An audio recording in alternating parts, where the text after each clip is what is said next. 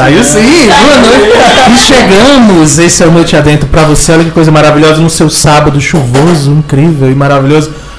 Que saudade de vocês. Esse é o Noite Adentro chegando pela sua 106.5 FM e acessos no site Cariri.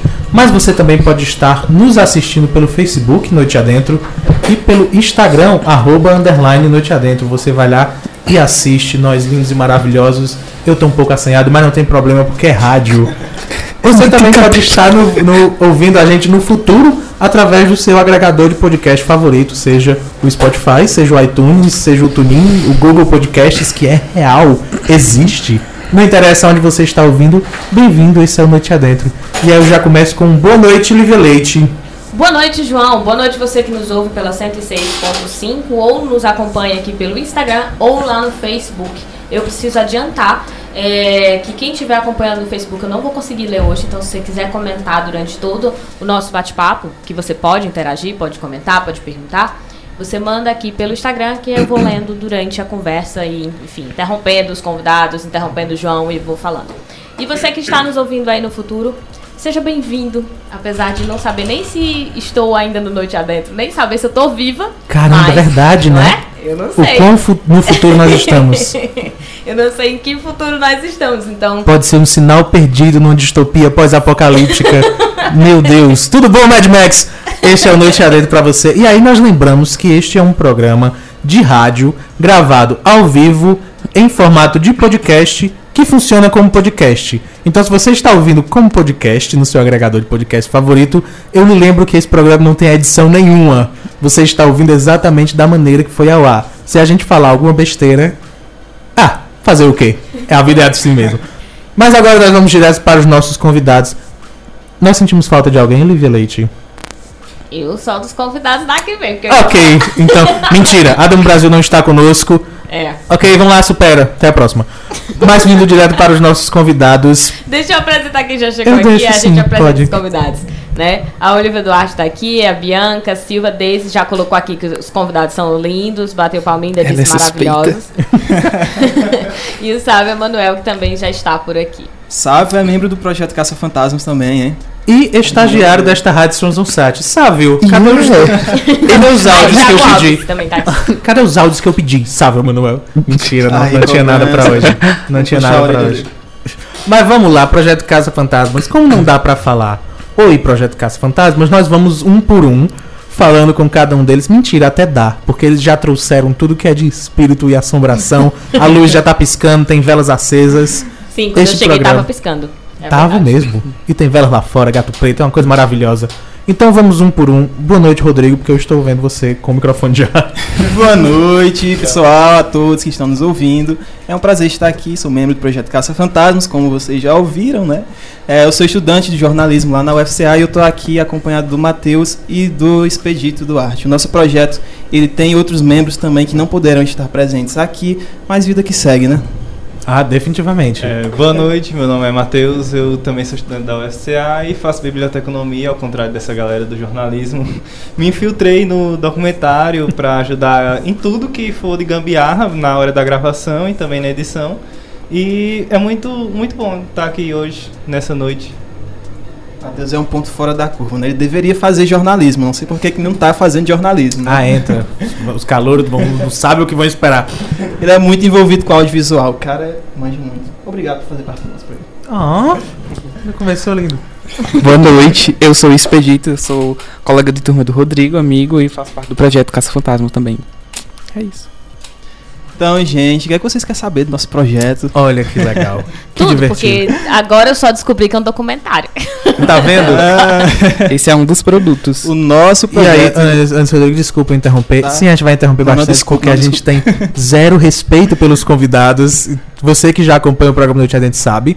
Você que não acompanha todos os sábados que está chegando hoje, fique sabendo que, apesar dos estudantes de jornalismo aqui como convidados e eu, estudante de jornalismo aqui como apresentador, nós seguimos absolutamente nenhuma regra e nenhum princípio do jornalismo.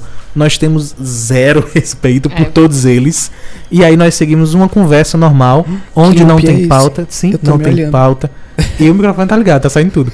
Onde não tem pauta, tudo é improvisado e a gente vai só conversando pra Tá saber o que acontece. vivo. É. Eu vou falar comigo. Agora sim, Rodrigo.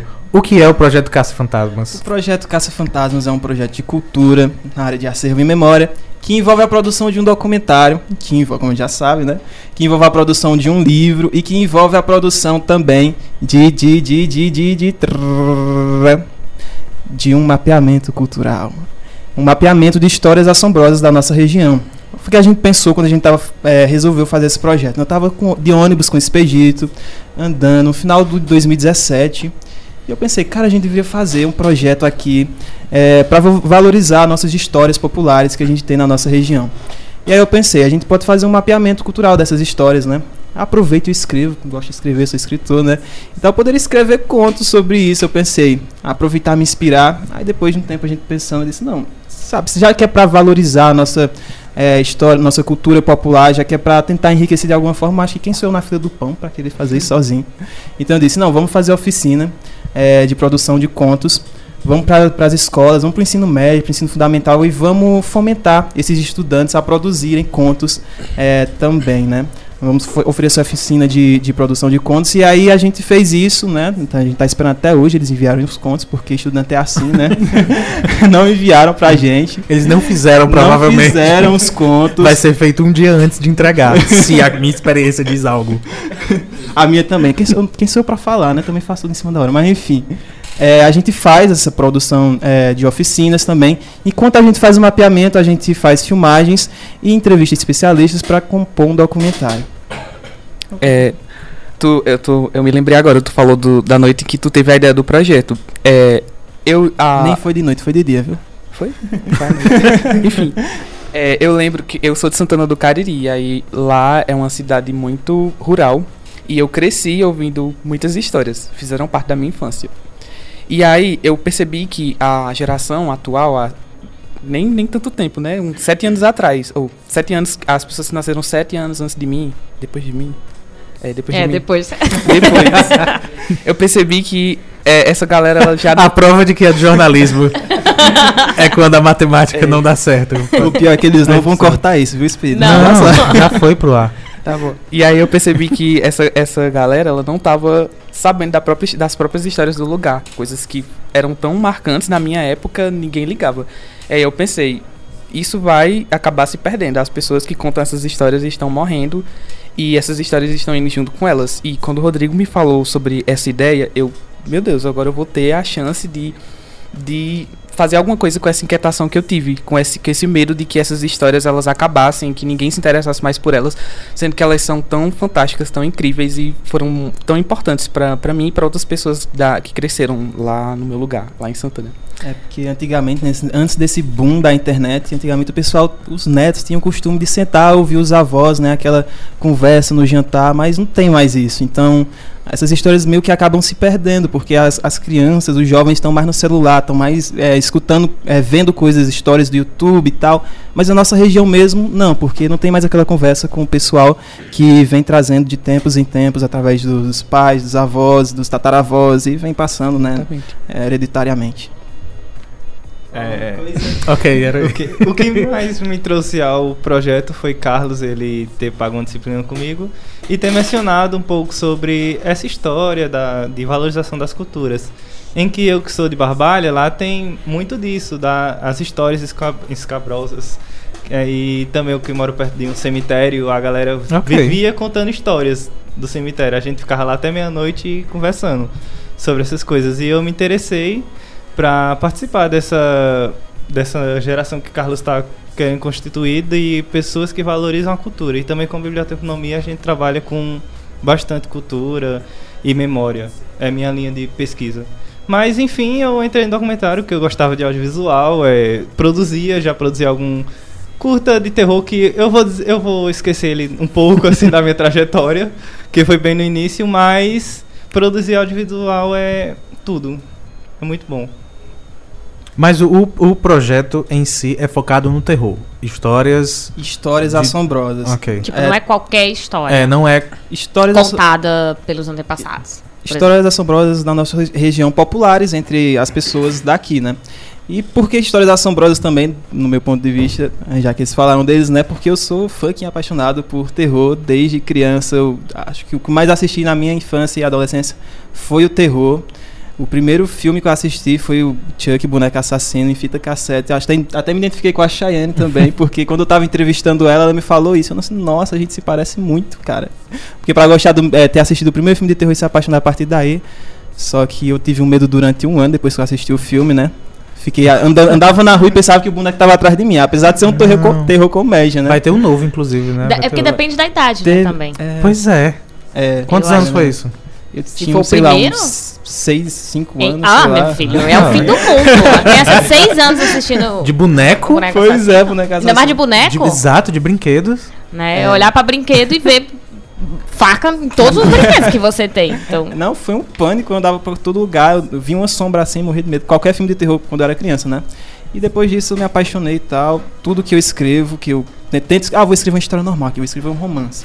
Começar a Normal, escrever. Normal, é pá. normal, Aí de normal. repente é, alguém vai e morre, aparece um demônio no meio da história. É, eu não consigo me controlar, é inerente à, à minha imaginação. Ó, eles Ok. piscando aqui. Tá ó, a observação do. João do começo do programa de que tinha, tinha luz piscando é real. Quem tá É no real. Instagram tá vendo. E se você nos acompanha há um bom tempo, você sabe que não é comum Não. isso A acontecer. não Uma vez pisca. ou outra o celular ele dá um ajuste, mas realmente hoje tá piscando. Minha gente, é aquele crucifixo ali virando de ponta cabeça. Deixa eu é? registrar. Ah, mas isso me lembrou, caramba. Não, registra antes, vai. O- a entrada aqui da. eu- gente, eu vou ler os arrobas, tá? Então, às vezes, vai sair meio esquisito. Exúvia, é, a Anelisa, que sempre tá por aqui conosco, ela Nute, é, o Expedito, que disse oi. Que sou eu. Né, o Expedito que tá Ok. aqui, inclusive, e o Assis Júnior. Ah, ok. Ah, falou de. Falou, primeiro, um aviso. Ah, a luz tá piscando sim, mas se do nada a gente sumir e tudo acabar, é, é- falta energia. Porque É tá chovendo no crato, então. então ah, isso é suficiente. Não foi um pacto. Não. É. Mas vocês falaram do crucifixo, me lembrou. Eu, quando eu me mudei pra casa onde eu estou agora, que é uma casa antiga, a, Bem nós ach- antiga. É bastante antiga. Uma casa de verdade. O pessoal da última ceia talvez tenha sido lá. um negócio antigo pra caramba. A antiga dona deixou várias coisas na casa. Inclusive um Padre Cícero, uma imagenzinha do Padre Cícero que não tem cabeça. Que é um imã. Que ainda tá lá em casa. A gente decidiu que não precisava jogar fora. Então ainda tá na geladeira. Todo mundo que chega diz: Meu Deus, o que é isso? Por quê? E por que vocês assim? não jogaram fora? Eu tô curioso. Ah, Porque Porque agora tem- é, um, é um símbolo, porque agora é uma história. Agora é tipo a peça que tava aqui desde que a gente ficou, a gente vai embora, Uhum. deixa lá. Então, Não é? Eu ressignificaram não sei o por que que ela deixou. Sim, Eu suspeito, assim, existe uma grande possibilidade de ter a ver com o fato de muita gente aqui na região Ok. não descartar Uhum. nenhuma estátua, é. independente delas quebrarem, enfim, não, não descartam. Não é uma obrigação específica, não é uma que é religião. sagrado. Eles têm o costume Sagrado. de fazer também Mas tipo é um um, cemitériozinho de, de Sim. estátuas. Eles pegam as estátuas e reúnem todos num local específico para que elas fiquem ali, né? Sim. Não no não lixo. é, não, não, no é lixo, especi- não é uma coisa específica Assim. da religião, não é obrigatório fazer, mas é, é algo que aqui no Juazeiro, por Sim. algum motivo, E, a gente encontrou e isso. aí eu falei disso agora, eu lembrei que. Tu achou que eu tava olhando pra alguém? Achei, achei que tu ia avisar que alguém tinha chegado. Não. Eu lembrei Pode. agora que a, a pessoa que, que saiu antes de mim deixou muita coisa. Tem pedaços de uma cama, basicamente uma cama inteira lá. Tinha Ou talvez várias. ela só goste de deixar pedaços. Pois de é, coisa, eu não né? sei se- Tem a ver com o Padre Cícero. Se elas, ok, o que é que eu não preciso? O que é que não só vai fazer Só tamanho na tirou o que ela ia mudança? levar mesmo pro outro lado e pronto. Ficou várias plantas que agora mencionando eu não faço ideia de onde estão. porque eu não lembro de ter jogado fora, mas também não estão mais lá, então talvez elas saíram. Mas, a, a- falando da, da questão de imagens e tudo, isso me fez lembrar da empresa que, que fez garrafas de água no formato do Padre Cícero. Sim. E o pessoal compra e não bebe a água. Tu sabia disso? Não bebe. Que o pessoal Algumas não eu sei. bebe a água. Algumas pessoas. Porque é sei. sagrado, não pode Sim. beber Como a água do Padre. Sim. E-. Eu não sei de onde partiu também essa história, mas assim, era aqui na água, região gente, tem. é pecado assim, a região, eu tô falando especificamente no Juazeiro. É. Tem várias histórias, inclusive de pessoas que se aproveitam da fé dos outros pra dizer, tipo, Uhum. ah, isso é um pedaço de, de, de batina do Padre Cícero. Ah, isso aqui é- foi tocado. Se você fizer um chá com essa raspa, sei lá, da estátua. Enfim.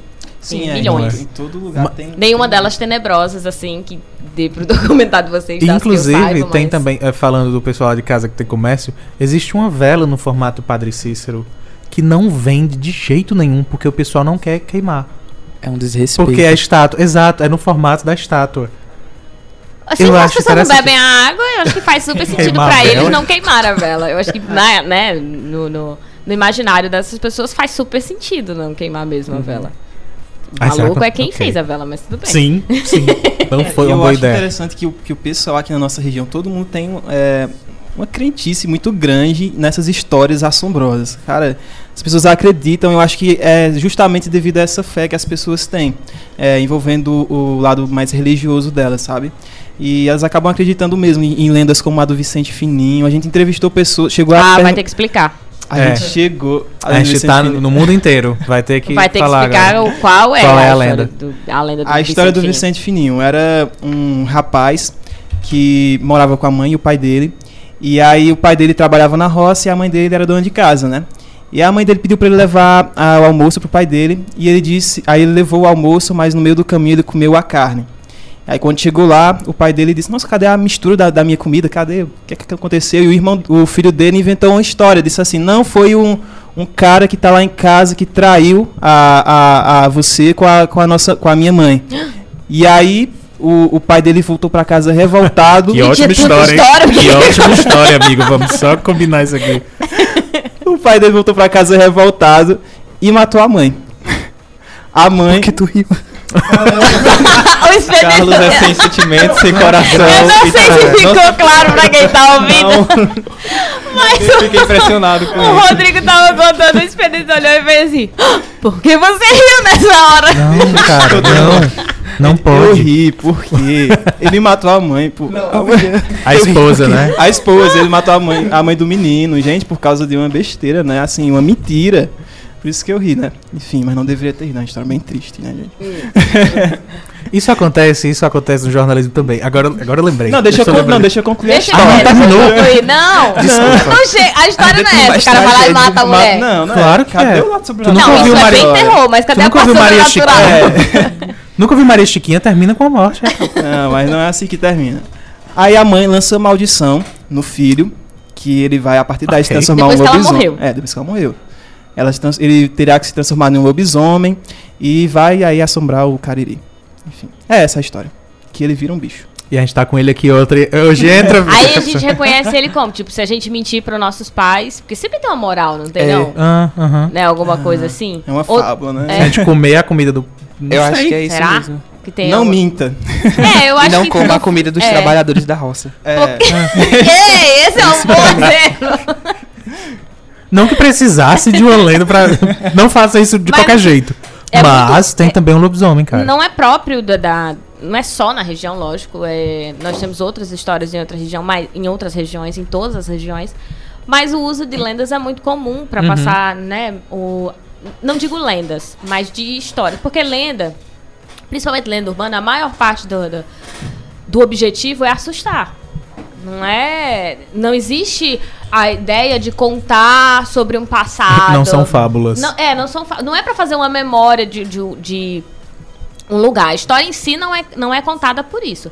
A lenda é contada para assustar. Por exemplo, ah, vamos fazer, sei lá, mula sem cabeça. A mula Uhum. sem cabeça ela não tem uma preocupação em explicar a origem de algo. Olha eu dando aula de filosofia. Uhum. É, mas ela tem um- um- uma intenção de assustar. Assustar crianças, assustar é, quem está ouvindo a história, né? Amedrontar para não fazer determinada coisa. Não, acho que não é, é, tão simples assim. Eu acho que também ela pega o lado da história de determinada região. Por quê? Porque às vezes é alguma coisa que aconteceu, mas as pessoas não. Uma coisa que não tem nada a ver com o sobrenatural, de repente, mas aí é, as pessoas le- levam atenção para isso. Por exemplo, em Assaré teve a história da Dama de Vermelho, né? Que foi em Assaré, não foi? Foi. Em Assaré teve a história da Dama de Vermelho, uma mulher que, mor- que é, dizem que uma mulher morreu lá num, num lago, foi no lago? Enfim, uma mulher morreu lá E aí, pessoas que iam visitar esse local, é, turismo, fazer turismo, dizem ter visto uma mulher, até um vulto, não sei, dama de vermelho. E a partir daí surgiu é, essa lenda, sabe? É uma história que veio do. do São veio, contos populares. é, contos populares. Não, um- não, é, não foi just, é, para assustar, mas que surgiu ali no meio da cultura desse povo é, em algum momento. Pronto, então talvez eu tenha me, me expressado errado. O termo lenda, especificamente, é para. Quando a, gente, quando a gente chama lenda de uma maneira geral, a gente está falando de assombrar, de assustar as pessoas. Os contos populares, eles em geral têm essa característica de ter de fato algo que aconteceu, mas que foi, sei lá, modificado pelas pessoas. Telefone sem fio É, na vida. tipo Ah, o telefone isso. Sempre, sempre chega que alguém jeito. viu de uma maneira, mas aí contou e modificou um pouco. Que assim, se a gente fizer um estudo, né? Se a gente fizer uma, cata- uma catalogação, não que a lenda também não faça parte da história das pessoas. Vocês É. estão catalogando, é, pelo que eu percebi, não só lendas, mas contos, né? De uma maneira geral. Sim. As lendas, elas não têm esse propósito, mas uma vez que elas são catalogadas, elas também contam a história de um lugar. É. né? Então eu tava falando no sentido do conceito de lenda, mas quando você reúne essas lendas da forma como vocês estão, estão fazendo, do pouco que eu consegui entender também, né, gente? Porque, pra quem não sabe, eu não fiz pesquisa Não, sobre é. o que eles trabalham. Faz parte do, da Uhum. característica do programa, se é a primeira vez que você tá aqui. Não é despreparo. É, não é despreparo. É, eu não pesquisei antes, porque propositalmente eu não deveria pesquisar, para ser como qualquer outra pessoa que tá ouvindo. É, sim. Né, pra, pra perguntar partindo de alguém que tá ouvindo lá a gente e não ter a menor ideia também de quem vocês são e por que a gente convidou vocês. Inclusive, eu achei muito massa essa ideia. Continue com ela. Obrigada. Ai, gente, para. Ó, a responsabilidade aqui é do João. Quando eu cheguei, ele já tinha me dito Já que deveria assim. Para, gente, para. A álcool faz isso. Eu super. Mentira, aí não pode falar essas coisas. Falei já. Mas eu tenho, eu tenho uma, uma- questão pra todos agora. Qual é a preferida de vocês? Porque eu tenho certeza que, que a lenda, o conto, o acontecimento pode inclusive ter acontecido com vocês, mas o que é que vem na, na cabeça quando eu pergunto qual é a preferida? O que que aconteceu que vocês ficam, ah, é essa. Aí tira pau ímpar pra quem começa, eu não sei. É que, acho, acho que não é a minha preferida, mas a É a lenda, que veio, assim. a lenda da rasga mortalha é a que eu percebi que é uma coisa. Eu conheci ela aqui na Ele região. roubou da minha cabeça. Aquela eu conheço. Ela é uma Eu lenda conheço que- essa. Ela é forte aqui, mas ela é uma coisa que ela é do Brasil inteiro.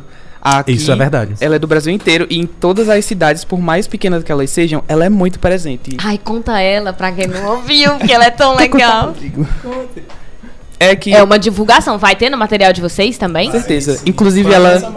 Quase todos os Ela é entrevistados mascote. populares falaram Ah, então sobre a rasga mortal, então Se vocês não quiserem contar pra deixar o suspense para as pessoas consumirem o material, podem Mas vontade. devem Não, mas conhecer. são duas Mas situações diferentes. Que, tipo, tem querem contar pra divulgar, por favor, que é muito legal a história. É só que, é, dependendo do lugar onde você mora, ela tem um significado diferente. Em alguns lugares, se uma rasga mortalha ela passar e fizer um barulho em cima de sua casa, significa que alguém vai morrer, ou então alguém vai ficar doente e vai morrer posteriormente, então dá no mesmo. Mas aí, Continue. lá em Santana, por exemplo, é aconteceu uma, uma, uma tragédia que eu chamo, porque lá na igreja, na capela, tinha muitas muitas corujas dessa, dessa espécie. E aí as pessoas matavam ela e eu ficava com muita dó. Porque eu, quando eu, quando eu tinha lá pelos os 15 anos, eu não acreditava mais muito nas histórias e aí eu ficava, ai, estão matando por besteira. Hoje eu ainda fico indignado quando isso acontece, mas eu entendo que parte de um, de um medo que as pessoas têm. E aí, mesmo que eu.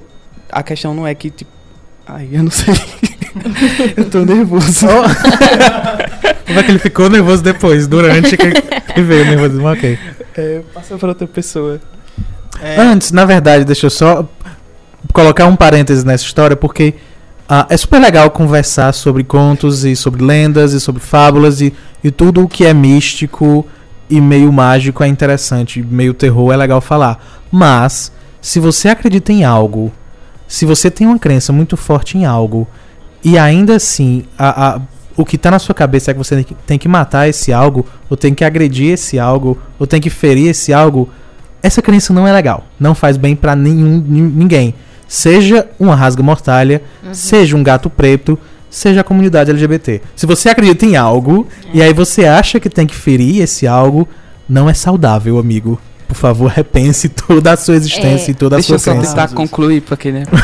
Por favor. É, é, pronto, O que eu quis dizer, o que eu quis dizer é que como eu ficava com, eu fiquei com raiva porque as pessoas a partir do conto elas começaram a matar, eu fiquei com raiva da história, o que eu queria mostrar Uhum. para as pessoas que era mentira, que era só um conto bobo, porque estava acontecendo o assassinato dessas corujas por causa Exato. de um conto. Aham. Eu ficava querendo que o conto ele perdesse a, a força que ele tem. Uhum. Só que aí eu percebi que não era assim, que né? É um pouco confuso quando a gente. E eu entendo isso que, que o Expedito sentiu e o receio que ele sentiu em terminar a comunicação, então ele Uhum. preferiu refletir mais sobre o que ele ia falar. É, e é muito comum para quem está se voltando para a área de ciências sociais. É, o que, que eu quero dizer com isso? Quando você vai fazer pesquisa sobre memória, não importa se você faz biblioteconomia, se você faz jornalismo ou se você é qualquer um da área de ciências sociais ou se volta para isso, para essa pesquisa, você lida com muitas questões que envolvem a tua própria formação, né, a tua própria história. Então, é, você sabe que é um conto, sabe a importância do conto para aquelas pessoas, sabe para a sociedade, inclusive, está sendo alvo de pesquisa de vocês, não, objeto de, de, de pesquisa de vocês. Mas chega num ponto onde você diz, pronto, e agora? Agora é a hora de destruir aquilo que eu acho que é comum as pessoas construírem, que são contos. Mas tem outra coisa aqui envolvida, que é a morte de animais por uma crença que a gente não pode dizer nem que é uma crença descabida, mas assim, Mais uma crença. é uma crença, né? E aí é aquele momento de, e agora? O que é mais importante a- nesse momento, no exemplo que tu falou? A vida dessas corujas, né? A continuidade da, da, da espécie ou a crença do ser humano? Quem é mais importante ou o que é mais importante nesse momento? E isso é muito comum. Nesse exemplo é, é, que o João estava falando, né? Quando você tem uma crença, por exemplo, com relação aos LGBT, é, mais você começa a pensar o que, que é mais importante, o que você imagina, o que você acredita ou a existência de outro ser. Né, a permanência e a existência de outro ser. Então, são questões conflituosas? São, mas elas exigem reflexão, que foi o que você fez, né? Você parou, pensou, reformulou. e aí, opa, eu, eu entendi o que está acontecendo aqui. Então, assim, não é tão simples fazer. Essa é a grande dificuldade de se fazer pesquisa na ciência humana, né? Porque você está o tempo todo entrando em choque. Se você não tiver as metodologias corretas, você ou acaba se distanciando de tudo que você acredita, ou você acaba fazendo com que tudo que você acredita interfira na sua pesquisa. Então, esse, esse jogo sempre acontece com quem está em, em- em ciência humana, não tem como. É, eu ia comentar. Eu vou comentar o que as pessoas estão falando aqui no Instagram Sim. tá? É, a Annalisa colocou aqui, boa noite, até o tempo colaborou com o tema hoje pro debate. Não é? tá nublado e chuvoso, pessoal. Aí aqui Cadê os relâmpagos? um underline Insta G, Mônica Araújo chegou aqui, Vitória que disse maravilhosos. Sávia Manuel que comentou que é um traje cômico. Eu acho que ele tava falando, foi na hora do, da história da carne. Ah, sim. Aí a Annelisa colocou, aqui no Crato tem muitas histórias de casas que realmente são mal assombradas. Uhum.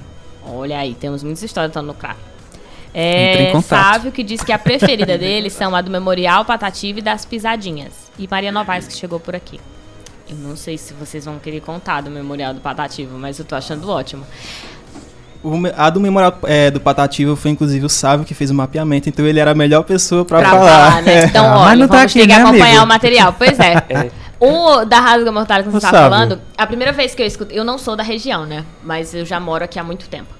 E aí a primeira vez que eu ouvi foi no Ceará. Não aqui na, na região do Cariri, mas foi no Ceará. De Só onde você é? Eu sou de Belém do Pará. E os botos? Dos botos. É outra, é outra lenda. Eram já. outras lendas, Já é outras outra lenda, histórias. já é outra história. É, e aí, quando eu cheguei, me, me falaram isso da, da rasga mortalha, mas assim, ela- diziam que ela rasgava a sua mortalha, por isso Uhum. esse nome, mas tinha um detalhe que era quantas vezes ela gritasse ou ela soltasse aquele uivozinho que ela tem, é aquele barulhinho que eu não sei o nome, é, era a quantidade de anos que faltava pra você morrer. Então, tipo, você ficava com medo dela ter aparecido, mas você ficava prestando atenção nela, porque você ficava contando quantas vezes ela, ela fez o barulho pra você saber quantos anos faltava pra você E ela morrer. só encarando a pessoa sem barulho nenhum. É tipo então... assim, se ela é só se ela passar sobre a sua cabeça. Então, tipo, se você ouvir o barulho, você tem que ver que ela passou sobre a sua cabeça. Era assustador quando uma morria no telhado da casa, porque a gente achava assim, pronto, é a casa que vai morrer. Não tem parte da lenda, mas as pessoas. Não, não faz parte É um da história, a gente não aprendia. pesado. Só que É a gente ne- amplia, né? Tipo, ninguém nunca contou que se ela morresse, o que era que aconteceria na sua casa. Mais uma vez aconte é, Mas se ela não teve a oportunidade nem de fazer barulho fazer- nenhum. então É, tá família pesado. Ó, o George chegou aqui, já colocou uns olhinhos com o coração e disse assim: Mãe sabe dizer a história da rasga mortalha todinha. Tradição na família, essa história. E ela disse que é verídico isso. Olha, Olha aí. Muita gente Perderam alguém, que é verídico. A gente, tem a gente teve casos em entrevistas é, que o entrevistado falou que teve caso realmente de morte na família logo depois de ter escutado é, o som da rasga mortalha, né? O pio de morte dela. E aí, a, a Expedito estava falando da rasga mortalha, né? Que, que tem esse lado ruim, que traz morte para as corujas, mas aí a gente tem uma lenda em contraste, que é a lenda da caboquinha, né? Que ela vem defender a natureza. A caboquinha que ela é conhecida porque ela tá lá no meio, né? Os, agri- os agricultores que fazem sua, sua plantação, geralmente próximo da mata, é, ela pede que eles levem fumo para ela, ou então visitantes, né? Pessoal que, que vai fazer suas trilhas e tal, levem fumo para ela e em troca ela vai proteger, né? Vai dar a É, caça em também troca pros ela não vai caçadores. fazer nada contra eles. É, em troca ela não vai fazer nada contra eles.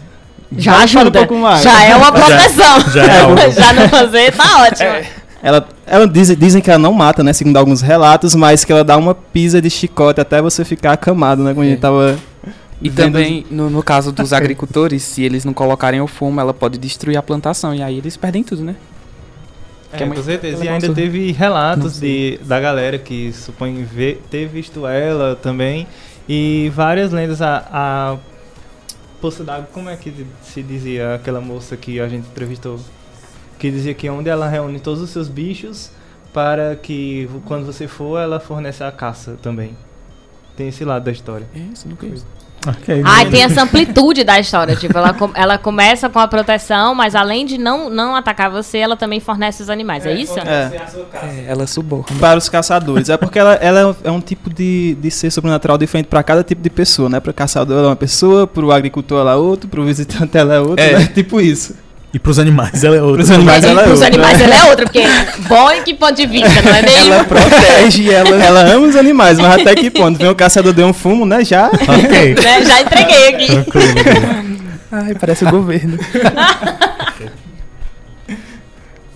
ok. Eu Não pode co- essa lista, vai. Eu ia comentar um, um- uma observação que o Rodrigo fez bem no início, não, não necessariamente a ver com, com, com o material que vocês estão pesquisando, mas quando você falou sobre o Matheus. Gente, se eu começar a misturar os nomes de vocês, Tá. vocês me corrigem, tá? É, não é de propósito. É, e aí, o, o- quando ele falou, o Matheus deveria ser do jornalismo. Eu, sempre me chama a atenção quando alguém é, percebe outras habilidades na gente, que não necessariamente tem a ver com a nossa formação inicial, que no caso dele é biblioteconomia. E aí a gente fica tipo, ah, mas fulano se dava muito bem assim, fulano... se-" Porque a gente se reconhece também, tipo... É, ao, ao passo que vocês foram contando as histórias, o que vocês passaram, o que vocês assistiam, o próprio documentário que o Matheus falou que fez e, sei lá, vai esquecer, porque... não sei- eu não entendi por que você falou que vai esquecer o documentário que você fez. É porque a qualidade foi um pouco contestável, então... Pronto, aí tipo, não- ah, vamos fingir que eu não fiz. Ah, todos temos esse, amigo. Todos Não é temos. todos no temas. início sempre Ah, tem. todos não, na verdade não foi um documentário, foi uma história de ficção em que a gente fez um tipo uma morte de uma garota e a gente tinha que solucionar e na verdade tinha aquela cena de morte com ketchup no chão. Enfim, essa essa cinematografia toda que a gente Uma produzia. Eu Então, achei ótimo Ah. que, que foi, foi literalmente esse trabalho que tu disse que queria esquecer e é o que todo mundo vai correr atrás pra descobrir qual é. Ah, meu Deus. É, Porque eu tô curiosíssimo. Assim, Que daqui pro em especial, porque fo- é o passo, cara. É um passo É, que você deu pra tem. chegar onde você. E as pessoas gostam de ver essa, esse desenvolvimento. Tipo, olha como ele produziu, olha como ele tá hoje, É. onde ele chegou. Quanto Eis tempo é ele isso por isso, gente. Sabe? Que a gente evolui. É, exatamente. Então, assim, a mesma coisa acontece com o material, sabe? Esse material que você produziu foi minimamente para te de despertar para o audiovisual, sabe? Para dizer assim, olha, eu gosto disso aqui também. Eu não preciso, sei lá, fazer jornalismo ou fazer cinema, mas é algo que eu gosto de fazer e que eu vou contribuir, mesmo eu sendo da biblioteconomia. Ou de repente, lá na biblioteconomia, porque tu falou que pesquisa memória, né? Então, vou utilizar do, do audiovisual para a biblioteconomia. E eu acho isso fantástico, sabe? A gente pensar o quanto a gente é múltiplo, entende? O quanto a gente pode pegar, tipo, não é porque, por exemplo, é, o Rodrigo tava falando, ah, eu sempre gostei de terror. sempre- Não é porque ele gostou de terror que ele foi fazer jornalismo. Ou pode até ter sido por isso, mas se tivesse feito uma outra área, o terror ia estar ali contigo o tempo todo, sabe? É, Ficou meio estranha essa frase, né? O terror ia ficar contigo o tempo todo. É porque é a universidade. Mas a uni... É, é porque é universidade. Não, zoeira. Mas assim, é, eu a- acredito muito que em qualquer universidade que você estivesse, ou se você não estivesse nenhuma, de Vai um alguma terror. maneira, é, você ia usar o terror. Vai ter um terror. É Sabe? aquele professor, a gente sabe qual é. Sabe, Emanuel colocou aqui, o pessoal acredita muito nessas histórias. Quando eu e Expedito fomos fazer as entrevistas, muitos não queriam nem falar nada sobre por sentirem muito medo. Eu acredito Caramba! fato. Se assim. comprometer com alguma entidade. Sim, claro, de você, né, tá, tá expondo a, a- aquela entidade, de repente você não sabe o que ela acha, porque as pessoas têm isso. É uma crença, gente. Falar mal na rede social, tudo Às pode. medo, mas às vezes mas não pode dar uma entrevista. também, não, não. Porque assim, a gente- às vezes por medo, às vezes por vergonha. Porque a gente teve um entrevistado que tava tudo certo pra ele falar, uma história lá de Caririaçu. E aí, quando chegou na hora H, ele não quis, porque os amigos dele estavam rindo dele, chamando ele de vai mentiroso, não sei o que. Aí não Ué. quis mais gravar. Ah, eu super compreendo. A gente pode falar o nome da história? Da, Da história da- pode, É, não pode talvez falar só não do dele. rapaz, Foi mas da o- história tá tudo bem. Ou da porca, não foi que o. Foi o que o cara se transformou numa porca, né? Ou foi a mulher dele? Ok, ok. A mulher que se transforma em porca e disse que viu e os amigos dele disseram que isso era uma mentira dele e estavam tirando onda com a Ah, cara dele. em teoria foi ele que viu, então. Foi ele viu a mulher transformada em porca.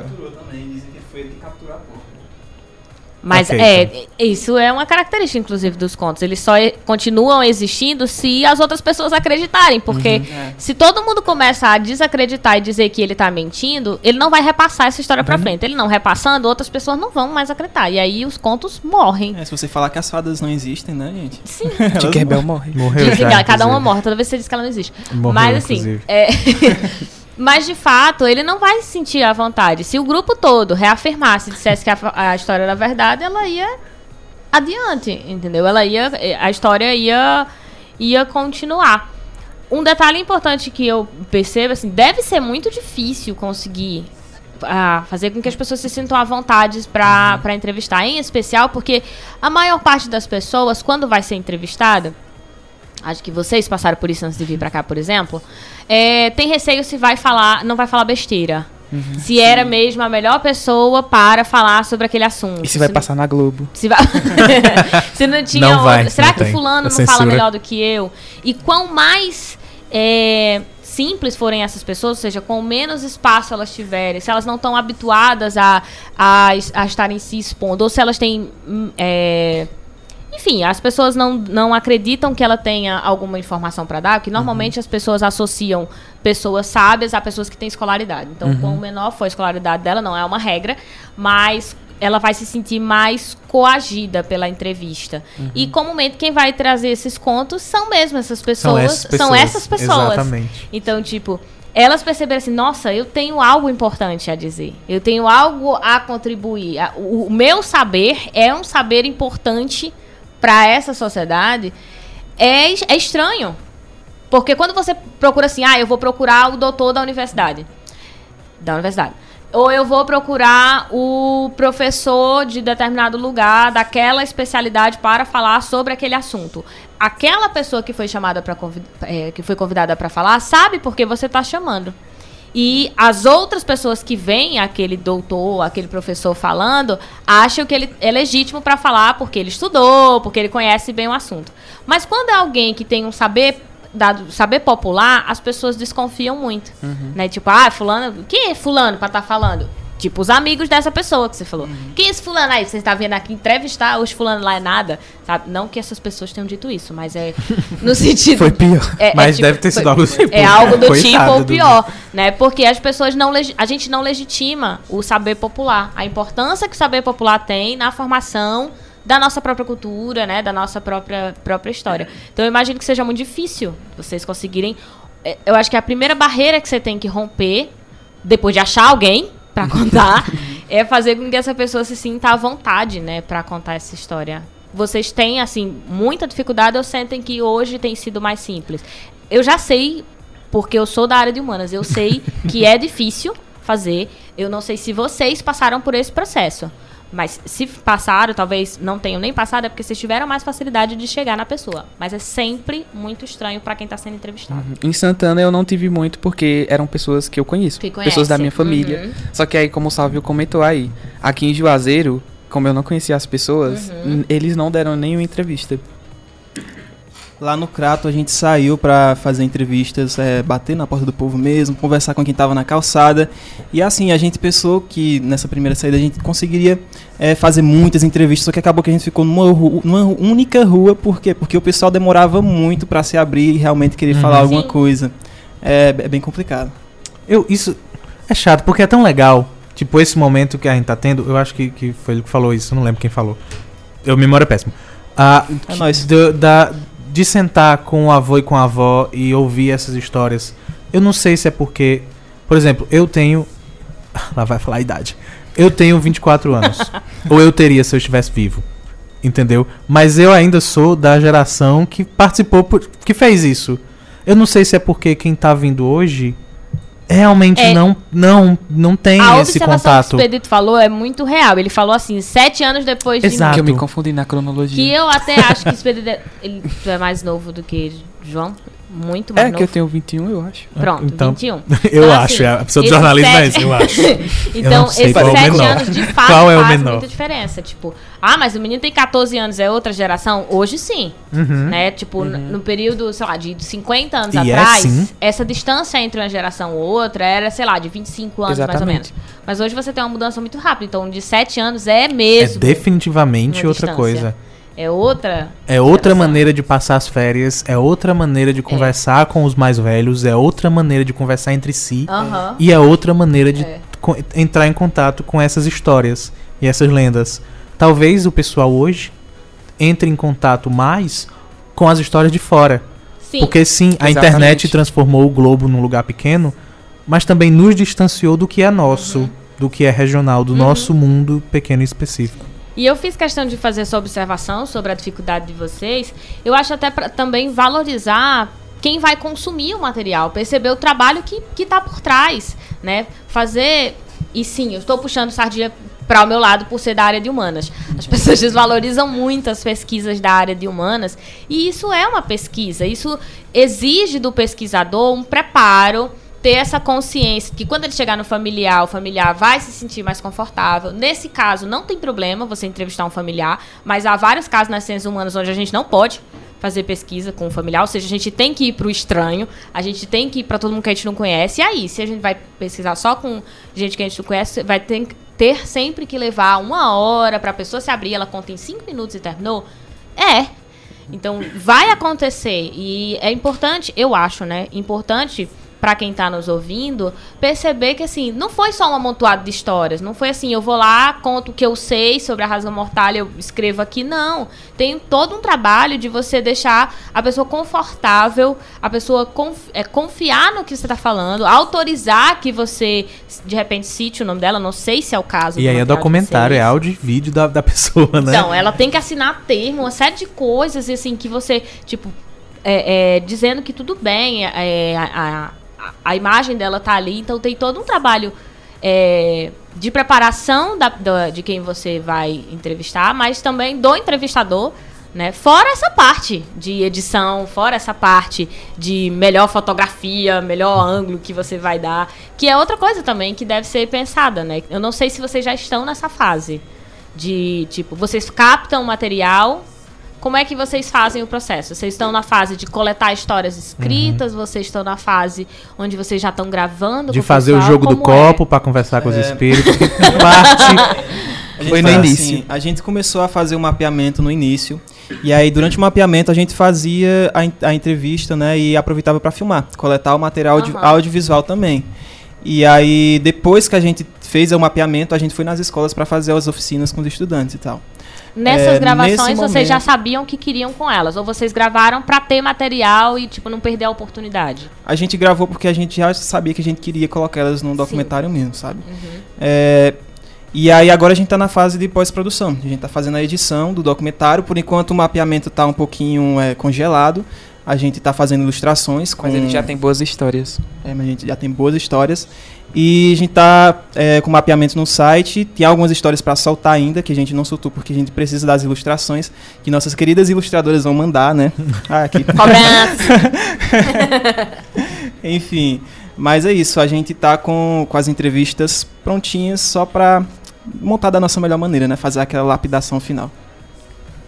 É. É, e as teve- observações de Felipe. É. Tiveram as, as oficinas que, na a minha experiência, quando eu fui dar uma oficina lá no lugar onde eu moro, com as, que foi quando eu percebi que as crianças do lugar não conheciam as histórias que eu cresci ouvindo. E aí era, eu ach- eu fiquei abismado como é- ah, existem pessoas que não conheciam a história da Rasga Mortalha, sendo que aconteceu a tragédia de que aconteceu sobre as, as corujas lá. Enfim, foi uma coisa muito importante e, e elas não conheciam, só que agora elas conhecem porque eu contei. E eu espero que elas façam as histórias. É, eu acho que vai dar certo. Eu tô percebendo que eu não eu consegui despertar mais o projeto e Aham. o meu incentivo de levar isso. Eu, eu percebi que eu, eu percebi não. A- é, as pessoas, elas, a- a- as crianças, elas já gostavam de, de escrever, só que quando eu levei o projeto pra lá, elas começaram a perceber que elas não precisavam porque é aquela coisa que ele falou, tem a influência do, da, da internet e das coisas de fora que eles estão consumindo, e aí eles ficam naquilo de eu não vou. Isso aqui é bom e eu não consigo produzir uma coisa tão boa quanto isso. E depois de ouvir essas histórias, esses contos populares, elas perceberam que é, no lugar delas tem coisas muito boas, tão boas quanto as coisas que elas consomem de outros países, que dá pra fazer histórias e elas estão fazendo também. Eu senti que elas tinham um bloqueio em relação a isso. Eu não consigo fazer uma história de porque estão muito acostumadas com a consumir filmes hollywoodianos e, Hum. e desenhos animados, cartoons de animes, aquelas coisas E achar que se começar tem que ser daquele jeito da- lá, né? exatamente. Isso é coisa de outro mundo. E não, agora elas estão tão sendo muito, bastante influenciadas com as histórias e estão conseguindo fazer. Quer dizer, é um processo ah, que já começou a gerar Irmão. identidade local, né? Lá em... eu não sei. Tá assustado. É, eu preciso Meu explicar. Espírito, que tu- tudo que você está falando está no ar. Então, tipo, quem tá no rádio tá ouvindo você se assustando. Tipo, "Oh, meu Deus, minha mão. que estranho. que estranho. Tá todo mundo ouvindo o que você tá falando aí. E não vai ser Mas, Isso que editado. o Espírito falou, eu editado. achei muito interessante, porque eu também sinto muita a carência do cinema de terror eh, nacional. Cara, eu. O filme de terror nacional não tem um, um terço eh, do alcance que um filme hollywoodiano, hollywoodiano tem aqui no, no nosso querido Brasil, né? Por exemplo, o Rastro. Eu fiquei super empolgado para assistir o Rastro, eh, que foi um, um, um filme de terror que foi uma grande produção é, no nosso país, só que não chegou a ser exibido aqui no nosso, no nosso cinema, tipo, não chegou até aqui, por que é que não chegou? E por que é que chega todo filme de terror? Tipo, a Freira, sei o que, chega aqui, mas os filmes de terror do nosso, do nosso Brasil não tá aqui pra gente ver, sabe? Porque Não a gente sabe que, que público tem pro terror. E a gente sabe que pessoas que gostam de produzir terror também tem, sabe? Por que, que a gente não consegue criar esse espírito é, de, de abraçar o que é nosso? Eu já acho o, um- o terror um gênero que sofre pra caramba. De maneira geral, mundialmente. A crítica cai em cima de uma maneira absurda quando era. É quase como se o pessoal não entendesse o objetivo do filme. Sabe? Aí vão tocar em pontos que não, não tem por que ser tocados.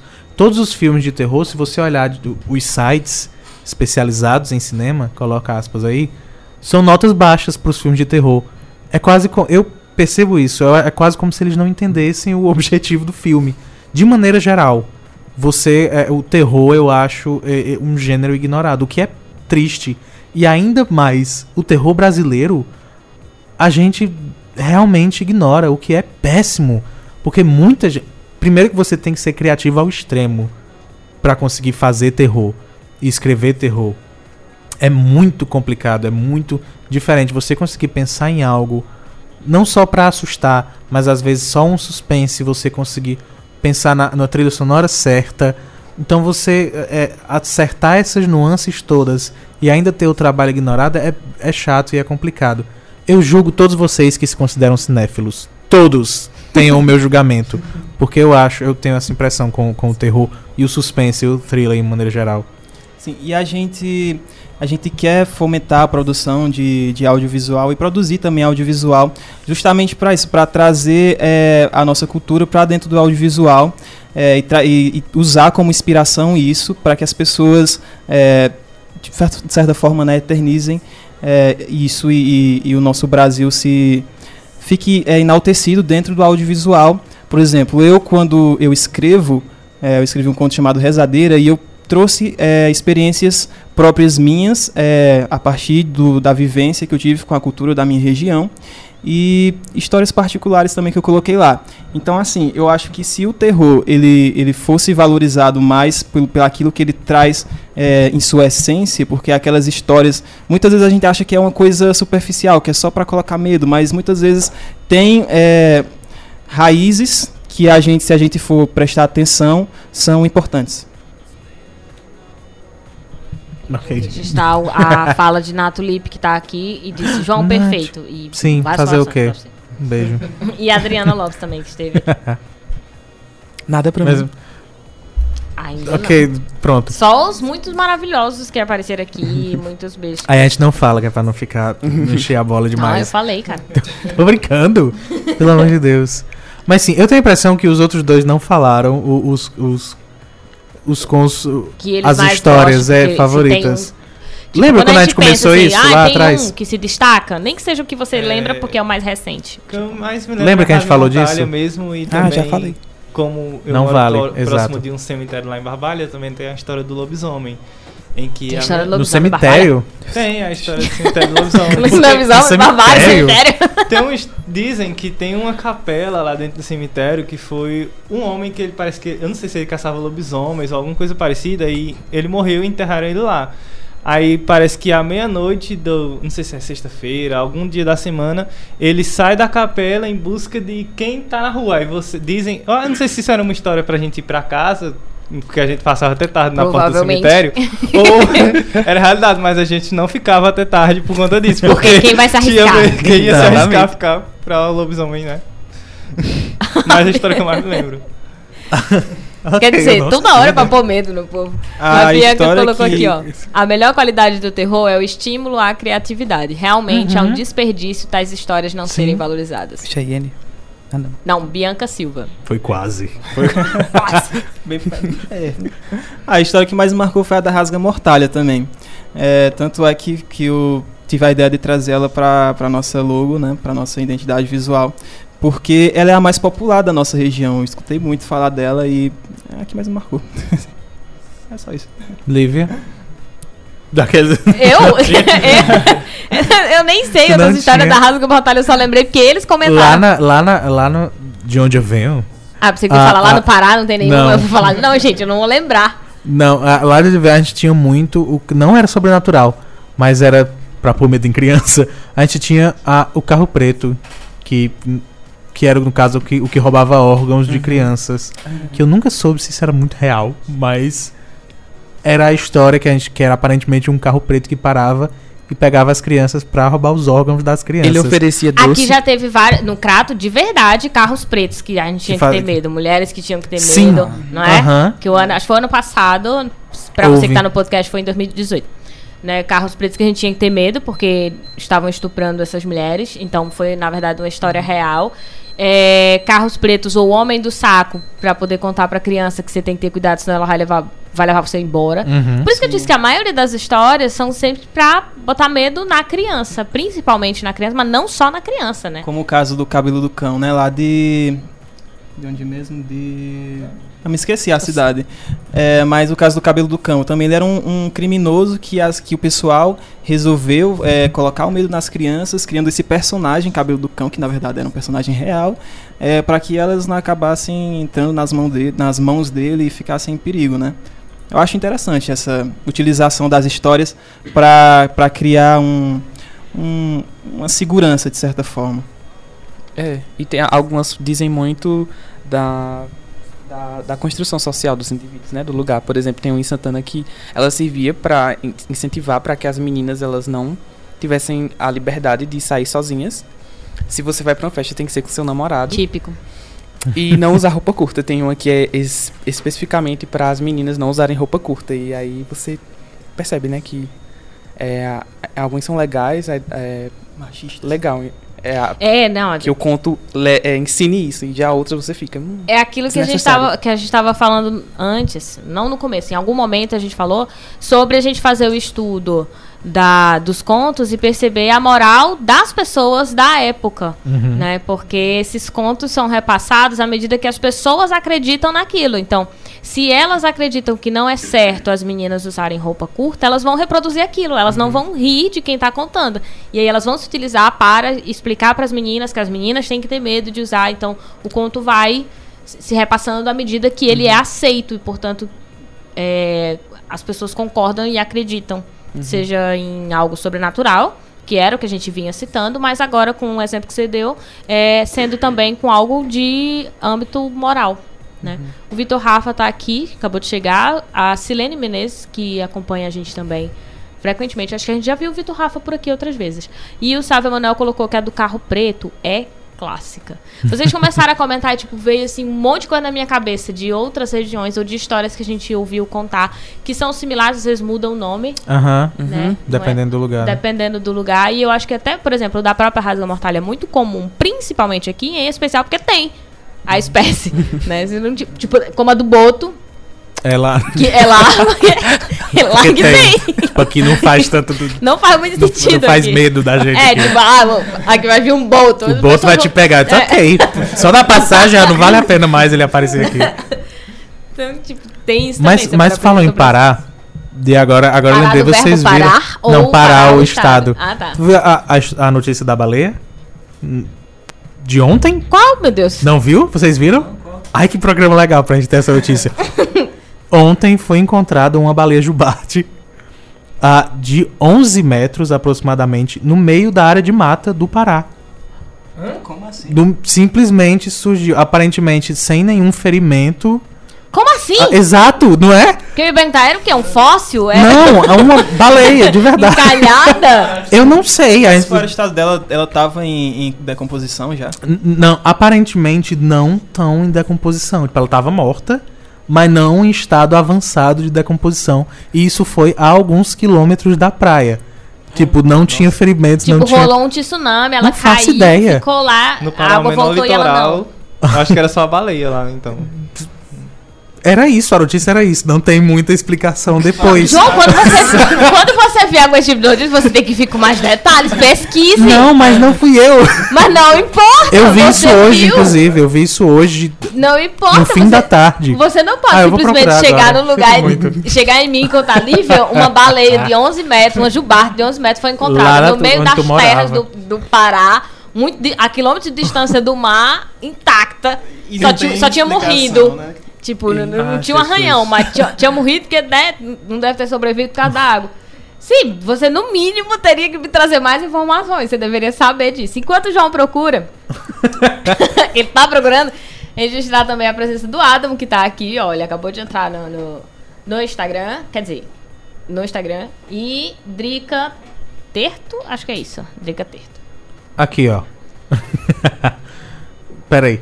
Ah, o surgimento de uma baleia jubarte em meio a uma área de mata surpreendeu os moradores da cidade de Souri. Sabe onde é isso? Na ilha do Marajó, Não, Daquilo, tem obrigação sei, de saber. onde é a Ilha do Marajó. no Pará. O enorme mamífero foi encontrado morto na tarde da sexta-feira, dia 22. Ah, e como ele foi parar em meio à vegetação ainda é um mistério, Nossa, conforme a própria Secretaria Municipal. Ah, de acordo com a secretária responsável pela pasta, a baleia jubarte tem aproximadamente 11 metros de comprimento e não apresenta ferimentos visíveis. Tá vendo? A, a prefeitura informou que devido ao fato pra... de o local. Ó, olha isso. A, a prefeitura informou que, devido ao fato de o local ser inacessível para máquinas pesadas fazerem a remoção da enorme baleia, foram convocados técnicos biólogos da ONG Bicho d'Água para realizar a necrópsia e serve estudos nada, devido no- devidos no próprio local para levantar a causa da morte do animal. O trabalho dos biólogos é, da organização oco- ocorre em parceria com a prefeitura.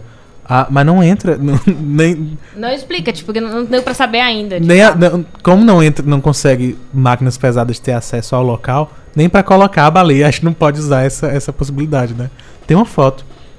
É, a gente não pode nem dizer que alguém das- dopou a baleia, colocou na máquina e levou, porque... Não- Eu não vi cabe. que eles costumam explodir as baleias quando elas são encontradas encalhadas na, né, no Mas perto litoral. da praia. Mas é, no É, litoral, perto da então, praia, ela tá eles- encalhada. Mas, tipo, no meio da Mas- mata, É, vão ter que... vamos seguir. Cena pros Ok. próximos capítulos. É, Provavelmente porque quem não tá tem. ouvindo no podcast Enfim, né? ou não tá Talvez já sabendo ou vai procurar assim, desistir internet. E vai virar uma lenda, tem. né? É, vai virar uma lenda, pode ser. Ai, a gente tem que fazer um intervalo daqui a pouco, mas antes eu queria, ah, pra gente encerrar esse primeiro momento. Ah, é, deixa eu só observar que a Ah, Anelisa, Jesus. a, o Instagram caiu e a gente voltou com ele agora. É isso. E aí a Ah. Anelisa tinha feito o comentário que aqui tinha a história da pedra da batateira. Ah, sim. Né? Aham. É uma das Sim. histórias clássicas do Crato, assim, que você conhece.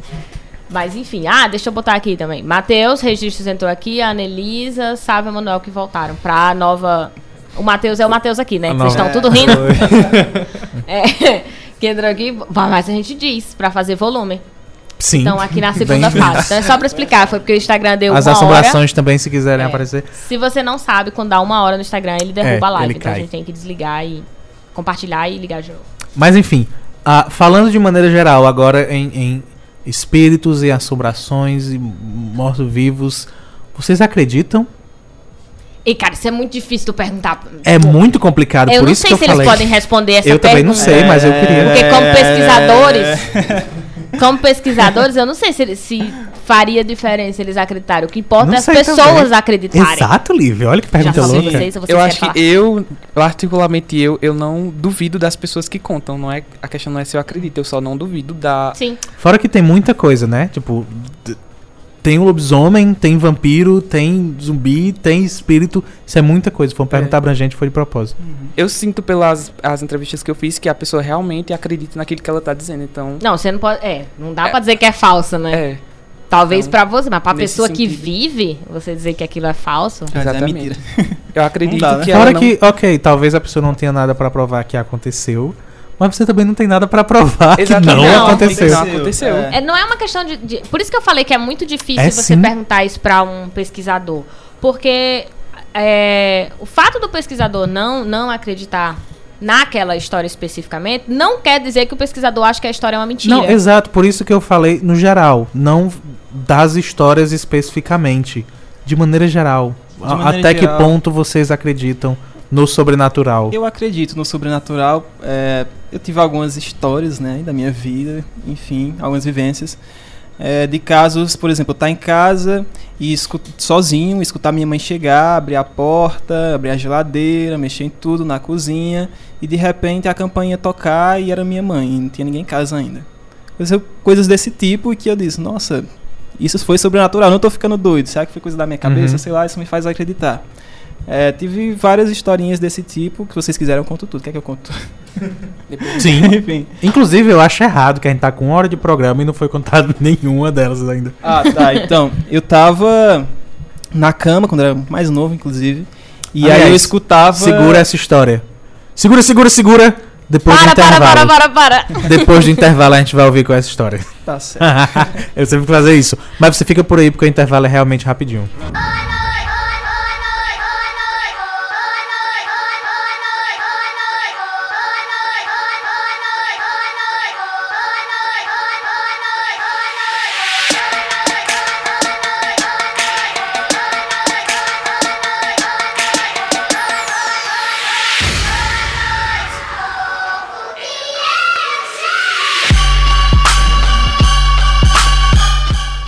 Chegamos, na verdade, voltamos com Noite Adentro. Não, ach- achei que o pessoal ia Eu falar. pedi pra eles fazerem silêncio porque É, eu sabia que tu tava esperando Ridículo. pegar a voz deles.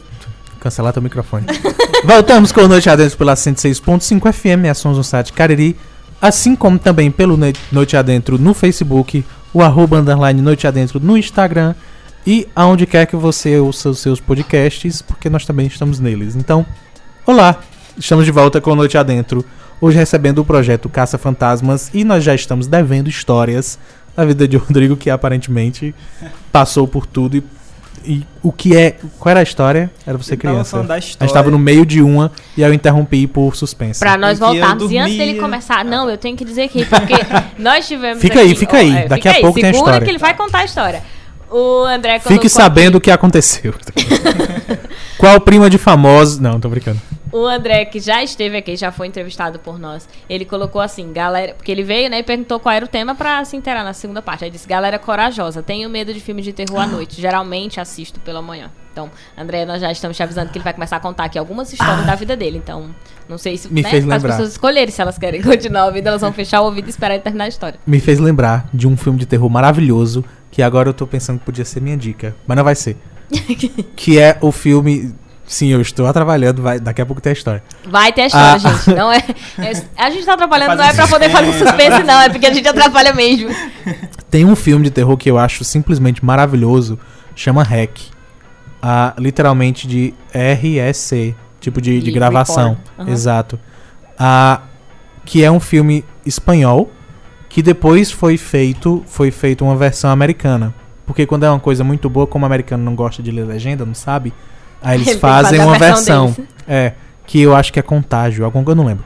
Que, que é gravado no estilo documentário, uma câmera só. Não interessa, é um filme de terror maravilhoso, muito maravilhoso.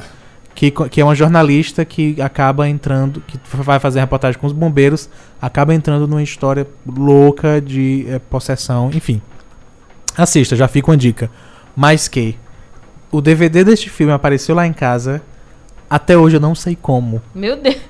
Eu não sei, é sério. Eu não sei como apareceu o DVD lá em casa. E no DVD, no próprio CD, tinha Assista à Noite sozinho. Ah, e tinha outra, outra indicação de como assistir. E ele assistiu. Não, eu achei meio-dia, com todas as janelas abertas, Mas é cheio de gente em claro. casa. E ainda assim eu, eu, eu fiquei louco. Porque, primeiro, porque é gravado como se fosse um documentário. E eu amo. Quem já ouviu Noite Adentro sabe o quanto eu amo a- o formato do documentário. Porque mesmo que seja uma ficção, transmite realidade. E aí o filme inteiro é gravado em uma única câmera. Porque era uma jornalista fazendo uma reportagem. Então todas as gravações, todo o filme é na câmera que estava sendo usada para reportagem. Uma única câmera o tempo inteiro. Então isso passa uma realidade imensa e é maravilhoso, podem assistir. Não agora, quando o programa acabar. Eu sou dessas que Amanhã. assistiria meio-dia. Sim. Muito é amanhã sol, muita meio-dia, você vai assistir. Minha irmã não, ela ama, ama filmes de terror, mas eu sou assim, Atentar mesmo. igual o não, André. eu, tipo. sou, eu não gosto. Não, mas se tivesse uma mensagem, assista tal hora. Nossa, nunca. nunca. Não ia nem me arriscar. Falando de horário de assistir filme, eu costumava assistir filme de terror toda hora, quando eu tinha tempo, né? Enfim, acordava assistindo filme de terror de manhã, aqueles bem gore mesmo, sabe? E meu pai tomando café da manhã lá, reclamando na sala, porque assistia na sala o filme de terror, no, hora- no horário do café da manhã. Mas enfim, posso contar minha história agora? Pode. Mas antes. Não, tô brincando. Pode, agora é sério. Vai. É, eu dormia tranquilamente na minha cama, quando de repente eu escuto batidas debaixo da minha cama. Eu era mais novo, né, nesse tempo. Ah, eu já tô. Escutia já tô- batidas como se fossem chutes, assim, por debaixo da minha cama. E eu Eu tô não trancado sabia o que já. era, eu olhava por debaixo da cama, não tinha nada, e eu. Depois Tu de olhava novo, embaixo da cama. Olhava, é, eu, Por quê? eu tô meio louco assim, sabe? Você só se protege com o lençol, se É, protege você só de tudo. fica gelado, tipo, congelado, você conseguiu mover um dedo na cama e dizendo, tomara que seja só um sonho. Ou então fingir que tá dormindo pra assombração. Claro. Eu faço isso. Exatamente. Tem alguém que olha além do Rodrigo, pelo amor não, de Deus. Pelo amor de Deus. Não, gente. Eu culpo os meus gatos, eles estão eles estão lá em É, casa pra isso. Por isso que eu tenho Ah, é gatos em gato. casa. Gato forte, né? Pra dar uma pancada. Outra história, essa foi mais pesada, assim, porque. Não tem Não, eu- fim. não tem fim. Como é que tu Acabou. olhou isso? Tu é olhou embaixo e não viu nada. Não, outra história agora. E aí tu dormiu. tipo, tu olhou embaixo e disse, ah, não é nada. Virou e dormiu. Foi? Foi assim que passou? Assim, eu demoro pra dormir, né? Quando tem esses acontecimentos, porque. Ah, é? Não, Ok. Enfim, é, outra história, eu acordei, eram umas 7 horas da manhã, tava todo mundo acordado na minha casa, porque lá o povo Ah, isso já é um cedo, terror por si só. É. E aí, eu- só que eu tava só no meu quarto. E aí eu acordei, o meu quarto tava pouco iluminado, a porta tava aberta. E eu tava só no quarto, mas do outro lado a cama do meu irmão tava vazia, entre aspas, porque tinha tipo um demônio em cima dela. Uma mulher, parecida com a, com a Samara do chamado, não tem? Os Hum. cabelos assim pra frente. E eu acordado, bem lúcido, inclusive. Olha, peguei meu celular no chão, não sei porque eu não tive medo. Mas eu peguei meu celular no chão, porque eu deixei ele no chão, porque eu tô dormindo. Aí peguei ele e fui mexer assim, depois eu olhei de novo, o demônio continuava lá e não sei, enfim, fechei os olhos assim pra ver se continuava e continuava lá. E voltei a dormir. Assim, não sei se não foi um sonho porque, cara, tava muito lúcido, eu vi o que tava acontecendo fora da minha casa, o pessoal falando. Da maneira que E- tu falou, parecia que era um boneco. Tipo, Não, aí tinha um demônio por lá, sabe? Eu, Ah, sabe? eu virei e aí, cara? Quando Não, é um gente, espírito, não. espírito ruim, Não. você se sente bem, você não fica ameaçado como algo maligno. Mas sei lá, um espírito bom, tão feio. Feio. ok. Olha, julgando pelas É, aparências. julgando, julgando o Ah, espírito. não, eu Eita, sinto perdão, muito. espírito, ninguém falou nada aqui. A não vem hoje à perguntou. noite. Não, ele tá aqui Alguém- hoje, vamos, entra espírito. A Annelisa botou assim: alguém tem uma cadeira de balanço em casa? Já sei, ela balança Que sozinha. balança. na minha casa tinha até nome, o nome dele era Godofredo, que era o que ficava balançando na minha A casa. cadeira? É, toda vida tinha um horário específico, aí a cadeira começava a balançar sozinha. Eu acho que isso tem. Todo mundo que tem cadeira de balanço já deve ter observado isso. Hum. É, e quando não, era a, da casa, o chuveiro da casa gotejando com Ah, ok. muita frequência. Aí você tem alguém tomando banho. Eu tinha um amigo, é, isso é no Crato, que não era gotejando, era muita água. Parecia espírito tipo, tomando banho mesmo. É, tomando banho Nossa. mesmo. Era muita, muita água. Aí você diz, meu Deus. Eu Foi depois que foi na casa de Rodrigo. Ela suja, toda assanhada, disse, o menino achou ruim, vou tomar um banho. Foi, deve ter sido. Aí era. é, inclusive eu chamava ele de Alfredo lá na, na casa dele. E isso- acontecia com frequência. Tipo, era muito. nomes muita, são muita esses? O nome, eu escolho o nome. Tipo, eu já sonhei com nomes de espírito. O- ah, teve um que foi o Cabeça que sonhou.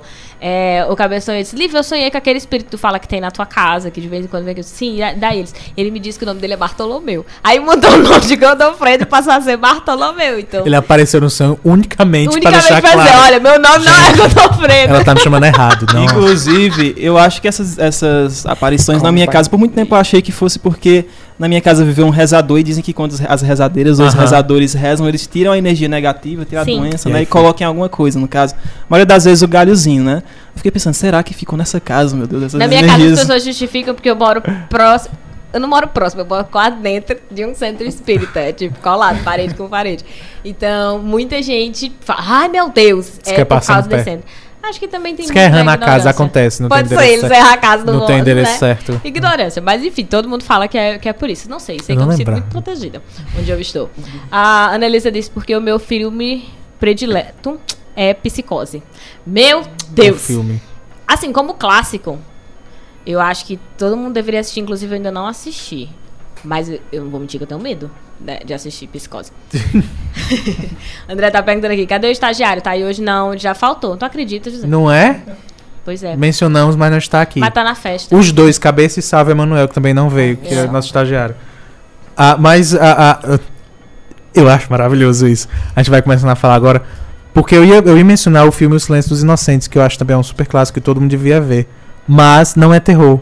É- É... Silêncio de Anitta. Não. É isso. Por que o silêncio da Anitta?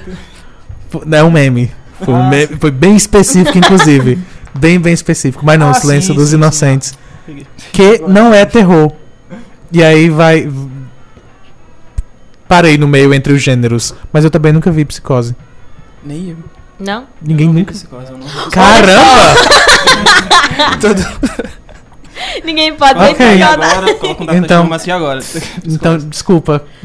Quem foi, foi a Elisa? Foi a Annelise, ela disse que o filme Desculpa. predileto dela é Psicose. Tem outro? Porque. Nem, nem pra comentar, eu só sei que é aquela cena clássica Mas, porque eu conheço é, a cena. É, todo mundo sabe. Ah. Mas eu, eu, não, eu não sei se eu ia dizer que era terror. Eu acho que é mais um suspense barra policial. Não? Cara, eu tenho medo. Se aquilo é terror ou não, eu não sei que o que, que precisa ser terror. Eu sei que eu tenho medo. Não, eu vou eu não interpretar- gostaria de ver aquela cena de uma pessoa tomando banho tranquilamente na sua casa e tomando um susto de um cara. uma- principalmente uma Com mulher tomando faca. um susto com um cara que tá invadindo a casa dela. Que pra mim isso é muito real. não na minha vida em particular, mas de muitas. né? Então é algo que eu tenho medo. Eu tenho Mas realmente medo daquela cena. Por isso que eu digo policial. Eu acho que terror, na minha cabeça, remete ao sobrenatural. Ah.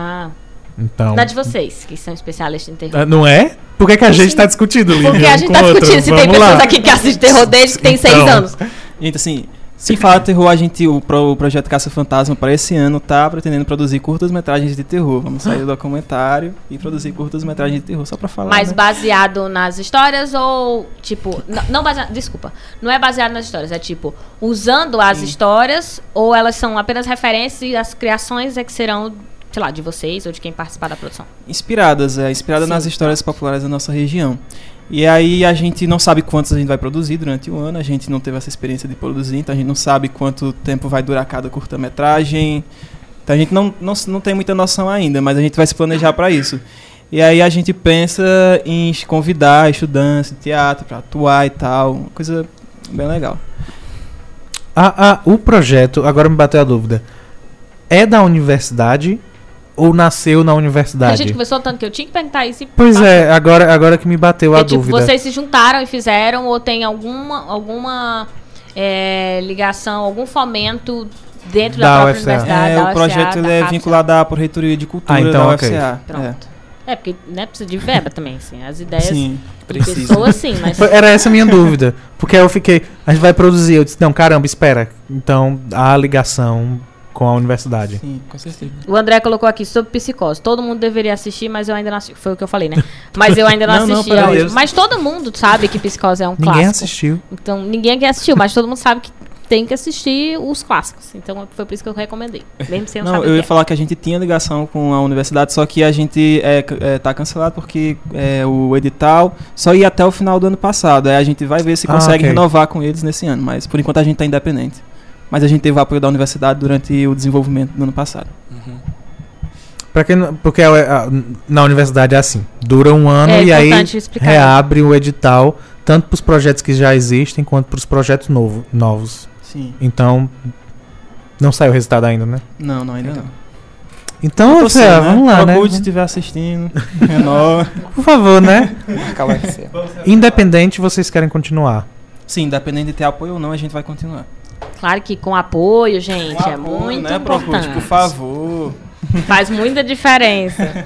No caso, a gente, por mais que tenha acabado a parceria com a FCA, quer dizer, a bolsa tenha desvinculado, mas a gente ainda tem continuado agora nas férias desenvolvendo esse projeto de, do mesmo jeito, na universidade, com apoio de alguns recursos de lá também. Sim, sim, sim. É. O documentário é, é, é, é uma entrega que você ainda tem, que- vocês ainda têm que fazer para a universidade ou é porque realmente É a entrega vocês do final do planejaram- edital. Exato. O nosso objetivo, o objetivo geral do nosso projeto era fomentar produções e valorizar o imaginário popular. Ah, então. A Isso, gente fomentou. pro- É, então, ok. Isso eu tô alcançada. Enfim, a gente conversou com muitos estudantes, fomentou e tal. E o- os produtos são algo a mais, Uhum. entendeu? Algo para ajudar a com que isso seja possível com maior força, né? Eu, não, eu, eu, eu tenho medo de falar isso no. no hã? Desculpa, eu tive um derrame. Então. Ah, ah, eu. De novo. Vocês me quebraram. Perdeu até a graça que eu ia falar. Eu não, eu não queria jogar no ar e deixar gravado eternamente em motivo de podcast, mas precisando de um roteirista, Esse tipo de Ah, contratar. eu faço. é aquele, eu não queria me é o comprometer porque eu já faço Duda. muita coisa, mas precisando de um É, roteirista. é o momento da, da, da divulgação. Não, todo Então. programa eu faço a minha própria divulgação, vocês ficam criticando. Exato. Esse é o momento. Hoje eu não falei ainda do Isso Não Cai na Prova. Aliás, se você não segue, nos acompanha, Isso Não Cai na Prova, é o meu canal no YouTube. Então, o que, que você não tá fazendo que ainda não passou lá? Então, se você tá nos ouvindo aí no futuro, acho que ainda tem vídeos lá no YouTube. Acho que o YouTube ainda existe. Então, passa lá. Isso Não Cai na Prova. Pra discutir com a gente. Toda quarta tem vídeo novo. Então lá os vídeos são bem menores do que duas horas de diálogo, né? São tipo cinco minutos, sete minutos. É bem mais rápido pra gente discutir diversos temas. Então, aproveitei aí o momento do Não bate- é? Leva os meninos. né? Nossa. Ah, eu Mas- vou me inscrever agora porque eu sei que depois eu vou me Sim. esquecer. É, entendeu? então, todo mundo Se aprende inscreve. com o tio Rodrigo. Eu já tô inscrito.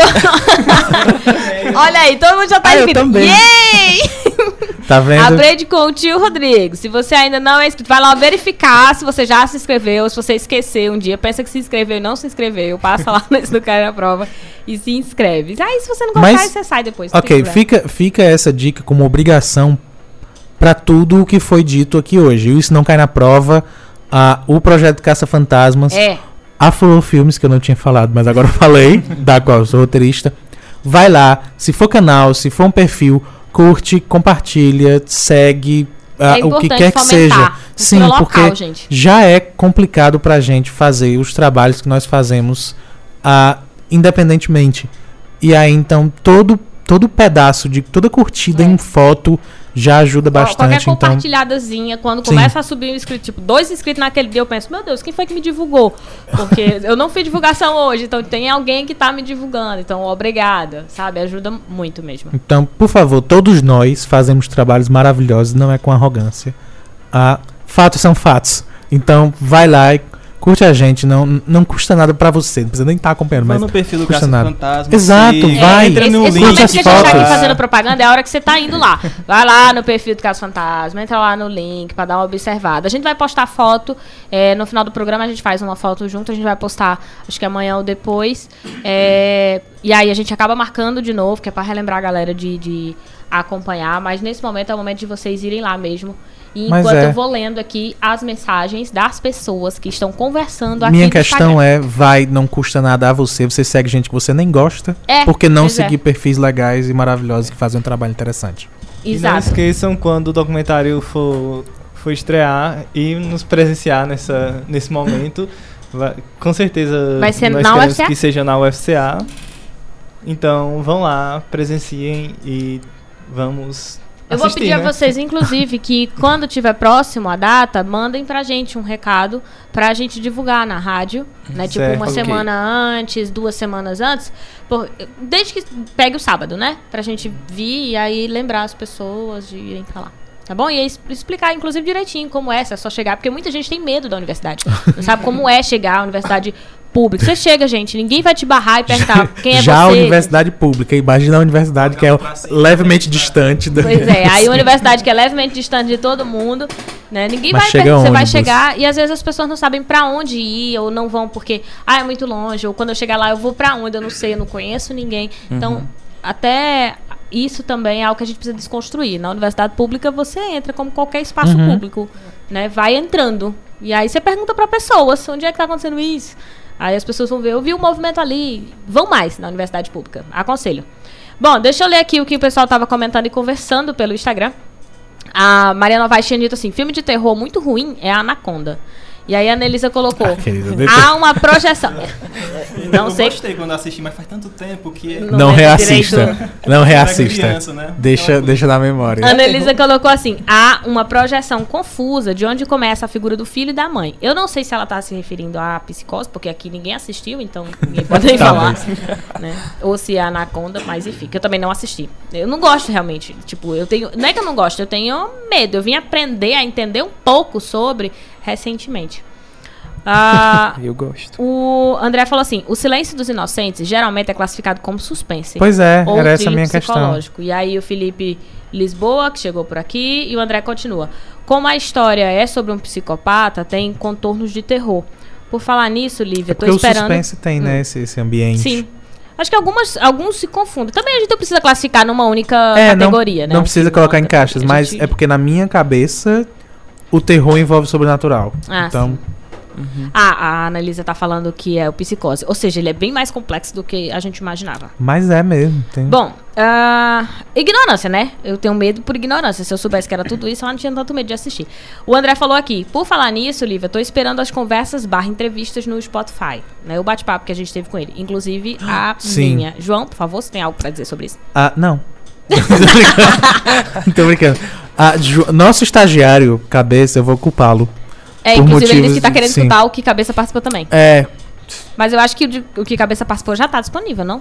Não, a Não, Cabeça participou. foi um antes da Foi. gente começar com. Então, com- o do cabeça não vai estar acessível pelo Como assim? Porque a gente ainda não liberava o Spotify na época, então a gente não tem o arquivo É, de áudio separado. O que a gente tem das entrevistas antes é, são as que estão salvas no Facebook. Inclusive, você que Que está é a nos ouvindo de do- repente pela primeira vez, a partir de quando, João? Não, eu ia dizer, no Spotify a gente tem a partir do final do ano passado. É, tipo, o último do ano passado, tá só nós três nos despedindo do ano. Uhum. Né? Então, 2019 é o, o que de tem cabeça foi literalmente o anterior a esse. Foi, foi o penúltimo. E Ah. aí, assim, ah, se você se as pessoas que estão nos acompanhando agora querem ouvir outros, você pode ir lá pelo podcast, né? Em qualquer agregador tem hoje, o do Noite Adentro. Chama Noite Adentro, então é bem fácil de acessar.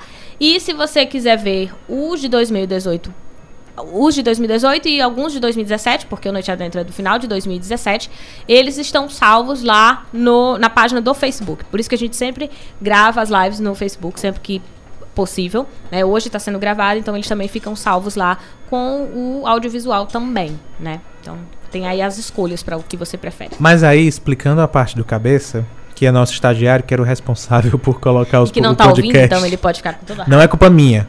A, o cabeça que era o responsável por colocar o podcast, eu vou ter Nunca que. foi! Eu vou, eu vou ter que me desculpar por ele. O cabeça teve. Mentira! O cabeça teve umas semanas bastante, bastante complicadas, repletas de coisas, e aí realmente não houve uma, muita situação psicológica pra tratar. Então o cabeça pede desculpas ao público ouvinte, mas A história é verídica, só o nome que não foi revelado. mas todos os programas vão ser atualizados no máximo até o próximo, inclusive o dos meninos de hoje já vai estar tudo atualizados. Tenha essa certeza durante essa semana que se aproxima. Fala em nome do Cabeça. Era- Gente, eu queria Cabeça, falar, obrigado. aproveitar e falar que estudantes de, Ai, de jornalismo que nos acompanham, né, fiquem ligados mais no projeto, porque a gente vai convidar vocês para participarem da escrita do mapeamento, né, convidar um aqui, um acolá, ou então você se oferecer, whatever, né? Você chega aqui, chegue mais. Facilita se você se É, oferecer. Facilita. né? E acho- a- do mesmo jeito que a gente tava dizendo pro pessoal pra se inscrever, pra, pra fortalecer o projeto, de chegar e falar também. Porque muita gente pensa, ah, mas se eu falar vai achar que é besteira. Ou então, ah, mas já deve ter um monte de gente querendo participar. E aí a pessoa acaba perdendo uma oportunidade simplesmente porque não fez uma pergunta. Né? Ah, mas enfim, ah, eu acho que a gente já está se aproximando de um horário que, como são cinco pessoas, nós já podemos começar com Uhum. as nossas dicas, que é a última coisa do programa, mas nós somos cinco pessoas, então talvez dure algum tempo. Sim. Ah, então os convidados que E que nós não fizemos o quadro desse não cai na prova hoje, Sim. porque tinha muito conteúdo pra conversar e acho que a gente não soube nem onde parar. O tema. não souberam, É, então tipo, vamos, vamos deixar, as histórias estão muito boas. então- acontece assim a vida. cai no- o- se você não sabe, nós temos também o quadro de Não Cai na Prova aqui no, no Noite Adentro. Né? Então, na normalmente é no segundo momento, a partir de 8 horas. Depende muito de como a gente tá. é, do que a gente tem pra conversar. Os meninos tinham muita coisa, eu acabei perguntando, perguntando e não fizemos o quadro. É só isso. E aí, os nossos convidados ficam por último, mas cada um deles vai dar uma dica para vocês ouvintes, porque eles foram avisados. então tem que ter. Ah, quer, quer ir no, no Não, parâmetro? pode ir. Vamos lá. Ah, eu lembrei depois do filme Hack, então fica como dica que eu já expliquei o que é o filme, mas vão assistir e assistam o original. Pelo amor de Deus, não assistam a versão americana. Se você assistir a versão americana, não vale e vou, eu vou puxar seu pé à noite. Assistam a original, que inclusive tem quatro sequências e eu só assisti a, a segunda. Eu só assisti o Hack 1 e 2. Tu, tu tá recomendando sem ter assistido, tá que nem eu. Não, eu tô dizendo assista o primeiro. Reco- Eu estou recomendando o primeiro, já recomendei. O segundo, terceiro e o quarto vai nas outras. estou avisando que existem outras que eu não sei se. Enfim. Ah, mas minha dica, inclusive, foi algo bem recente que tava na, eu tava na minha lista de espera. De novo, Netflix, patrocina a gente. Tava na minha lista de espera da Netflix há alguns milhões de anos, desde que eu soube da existência. E aí entrou no catálogo essa semana, o que é uma coincidência bem legal. Os espíritos organizaram. Que é o seriado A Frequência Kirlian que entrou literalmente essa semana na Netflix. É um seriado argentino que conta a história. Eu achei super legal, a coincidência foi boa. Conta a história eh, de uma pequena cidade chamada Kirlian, que tem um programa de rádio chamado A Frequência Kirlian, que todos os dias à meia-noite o apresentador do programa, que a gente não tem nome, ah, s- eles só mencionam como locutor solitário. A partir da meia-noite começa o programa Frequência Kirlian, que conta fatos e histórias ah, perturbadoras e sombrias sobre a cidade. A cidade aparentemente é um negócio perdido no universo de maneira ah, mística e sobrenatural. Ah, mas é interessantíssimo de assistir. O seriado é minúsculo, porque a primeira temporada tem cinco episódios e os episódios não chegam a ter mais de 10 minutos. Então é muito, muito pequeno. A temporada inteira tem menos de uma hora, então. Ah, mas é divertidíssimo de Não, não é divertidíssimo porque é terror. Mas é interessantíssimo de assistir. O traço do. É uma animação. O traço é maravilhoso e sensacional. As 50% do quão incrível é essa série é por causa do traço. Você não tem detalhes do rosto, você todas as pessoas são sombras a, a em questão do traço. Todo o ambiente é muito bem construído e as histórias são muito legais de se assistir. E para completar é um negócio que eu amo, que é rádio. Então todo o áudio é ainda tão interessante quanto a história e você fica acompanhando porque eles fazem realmente ligações de ouvintes, o locutor contando a história, pessoas que estão chegando na cidade, casos da cidade. Ah, vale muito a pena assistir. A segunda temporada é, está confirmada, mas não tem data. Então você fica com os cinco pequeno pequenos episódios da primeira, que vale muito a pena. De verdade, assista. A frequência Kirlian. Lívia Leite. Bom, como isso é um programa onde a gente não sabe que é um convidado, comumente a dica a gente já vem com ela preparada. Então, não necessariamente ela tem a ver com o tema. Mas aí, quase sempre, isso é muito comum acontecer no Noite Adentro, a gente muda Sim. a dica. A gente lembra de outra coisa e aí fica, porque, né, vamos conversando e lembrando. E aí eu decidi que eu não quero dar. Eu tinha duas dicas que eu tava pra escolher hoje, é, mas que eu vou deixar pra outras vezes. E a dica que eu vou dar, eu acho que já foi bem falada aqui, é mais genérica. Não é uma dica de um livro, não é uma dica de. É uma dica do que fazer no cotidiano. Que a gente já falou, mas eu acho importantíssimo. Eu acho que a nossa conversa hoje é, girou em torno de falar sobre a nossa própria cultura. Falar sobre o nosso próprio lugar e compreender que existem sim pesquisadores que estão é, correndo atrás de, de é, catalogar, de registrar, de separar o que, que é daqui, o que não é, é o que, que veio de fora, por que, que veio, quais são as relações, como essas histórias foram construídas e da gente aprender a valorizar o que é nosso. Seja, por exemplo, indo comer. Às vezes a gente opta por comer num lugar que tem uma comida que é de um, sei lá, um restaurante internacional. Ok, eu não estou dizendo que a gente não pode fazer isso. Estou dizendo que a gente precisa lembrar também de é, favorecer produções locais, seja de filme, seja de música, seja de canal no YouTube, seja de, é, de vestimenta, seja de história, seja de pesquisa, seja de ciência, não importa. Da gente aprender a valorizar ou buscar valorizar. O que, que eu estou lendo de pessoas. E esse local pode ser locais, tipo a sua cidade, como pode ser também locais é, a nível Brasil, por exemplo. Eu tô ouvindo, eu tô consumindo mais produtos de, sei lá, de mulheres, eu tô consumindo mais produtos feitos por é, indígenas, eu tô consumindo mais produtos feitos por caririenses, né? Então, pensar mais sobre onde a gente está, quais são os espaços onde a gente está, o que, que a gente está consumindo. Quando eu digo consumir, não é só comprar, né? É de vivenciar também e de valorizar cada vez mais aquilo que é, que é nosso, que construiu também quem nós somos, né? Porque o de fora, ele constrói também o que a gente é.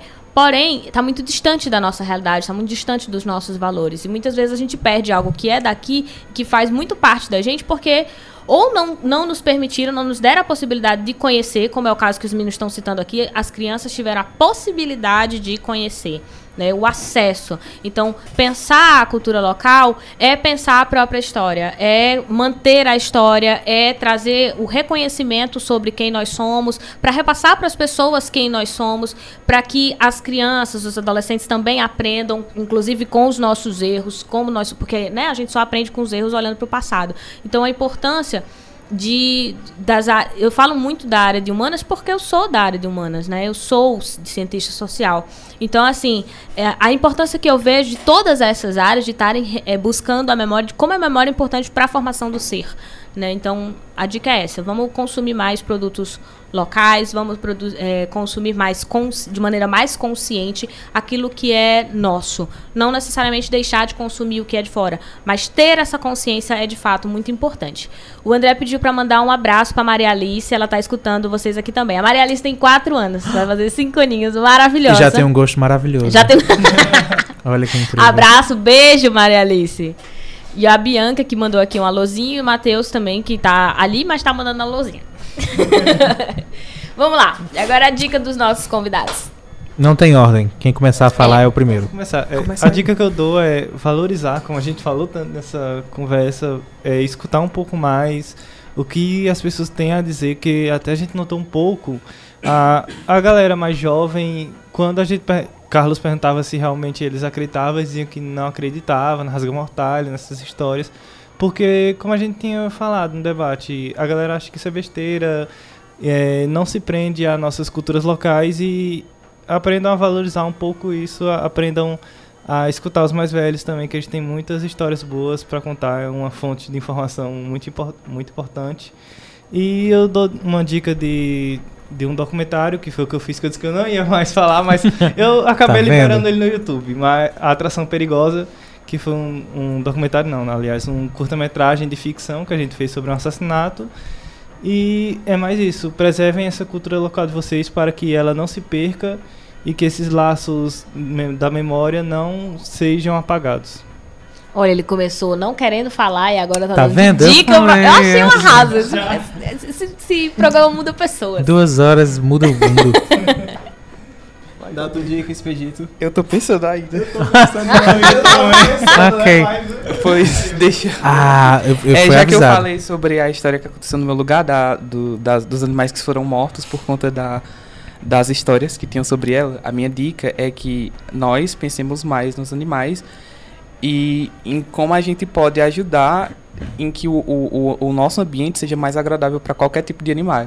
É, a- e como a gente pode fazer isso? Pensando em a, a destinação para onde vai ser o lixo, para você pensar nos animais do- dos oceanos, dos rios. A gente até falou sobre uma baleia que encalhou.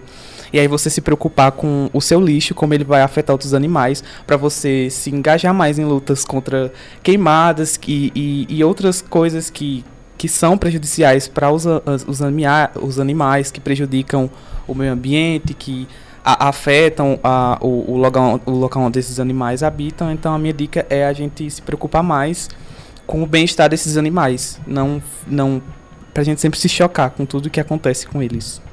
É isso. A minha dica é anote aquilo que você tem que fazer, porque você pode acabar esquecendo. ou então faça Sim. na ou então É. faça na hora. Desculpa, João, porque João Inclusive, se for uma. Principalmente se for uma coisa, assim, muito rápida, muito, Muito pequena, muito boba, que não. Sim. Você nem tem que memorizar. É melhor. Anota. É uma É. ótima dica, inclusive. anotem aquilo Não, que vocês não têm que fazer. sobrecarreguem galera. seu cérebro. Sim. Anotem aí, E- cuidar dos animais. E desculpa, eu, eu, eu constrangi o menino dizendo que eu tinha avisado várias vezes. mas é porque antes você do Não, que é eu, Lady, real. sempre que é meu convidado, parece que dá erro. E aí todo mundo fica, João não avisou. É, sempre. Sempre. Sempre. Todos os Então, convidados deixar parece claro. dar erro. João, tu, tu avisou pro convidado que tinha uma dica? E aí Não normalmente se eu eles não também avisei. fazem pegadinha, mas de vez em quando ele chega. Não, não avisou. Não. Meu Deus, João. Mas eu avisei. Mas deu desculpa, Desculpa. Mas, Mas, enfim, deu certo. Sempre dá certo. Esse- Outra dica também é Olha aí, leiam os dica. livros de Carlos. É, ele tem o livro A Ressadeira. É verdade. E o outro eu esqueci o nome. Onde a gente vai achar? O outro não é uma dica, gente. Não é uma dica, não lê o outro. É o livro A Rezadeira dele que conta. Enfim, conta um pouco sobre o teu livro. e aonde acha, né? Pra- Rezadeira é um conto de terror, na verdade, que eu imprimi em formato físico. É uma pequena tiragem, então provavelmente vocês encontrem comigo, mas eu não vou querer vender porque eu quero distribuir para as escolas. mas enfim, é, um- é uma história de uma família é, que reside aqui no Crato, depois de se mudar de Juazeiro do Norte, para uma casa mal assombrada. E aí nessa casa eles se deparam com a maldição de uma rezadeira. Aí vocês vão lendo o conto, vocês vão conhecer um pouco da história dessa família e dessa rezadeira. E tem a rádio peça que a gente adaptou o conto dele na universidade para a cadeira de rádio e tá disponível no YouTube. É posta, postou no nosso Tá no YouTube, tá no YouTube. no O- nosso canal, né, do projeto Caça Fantasmas?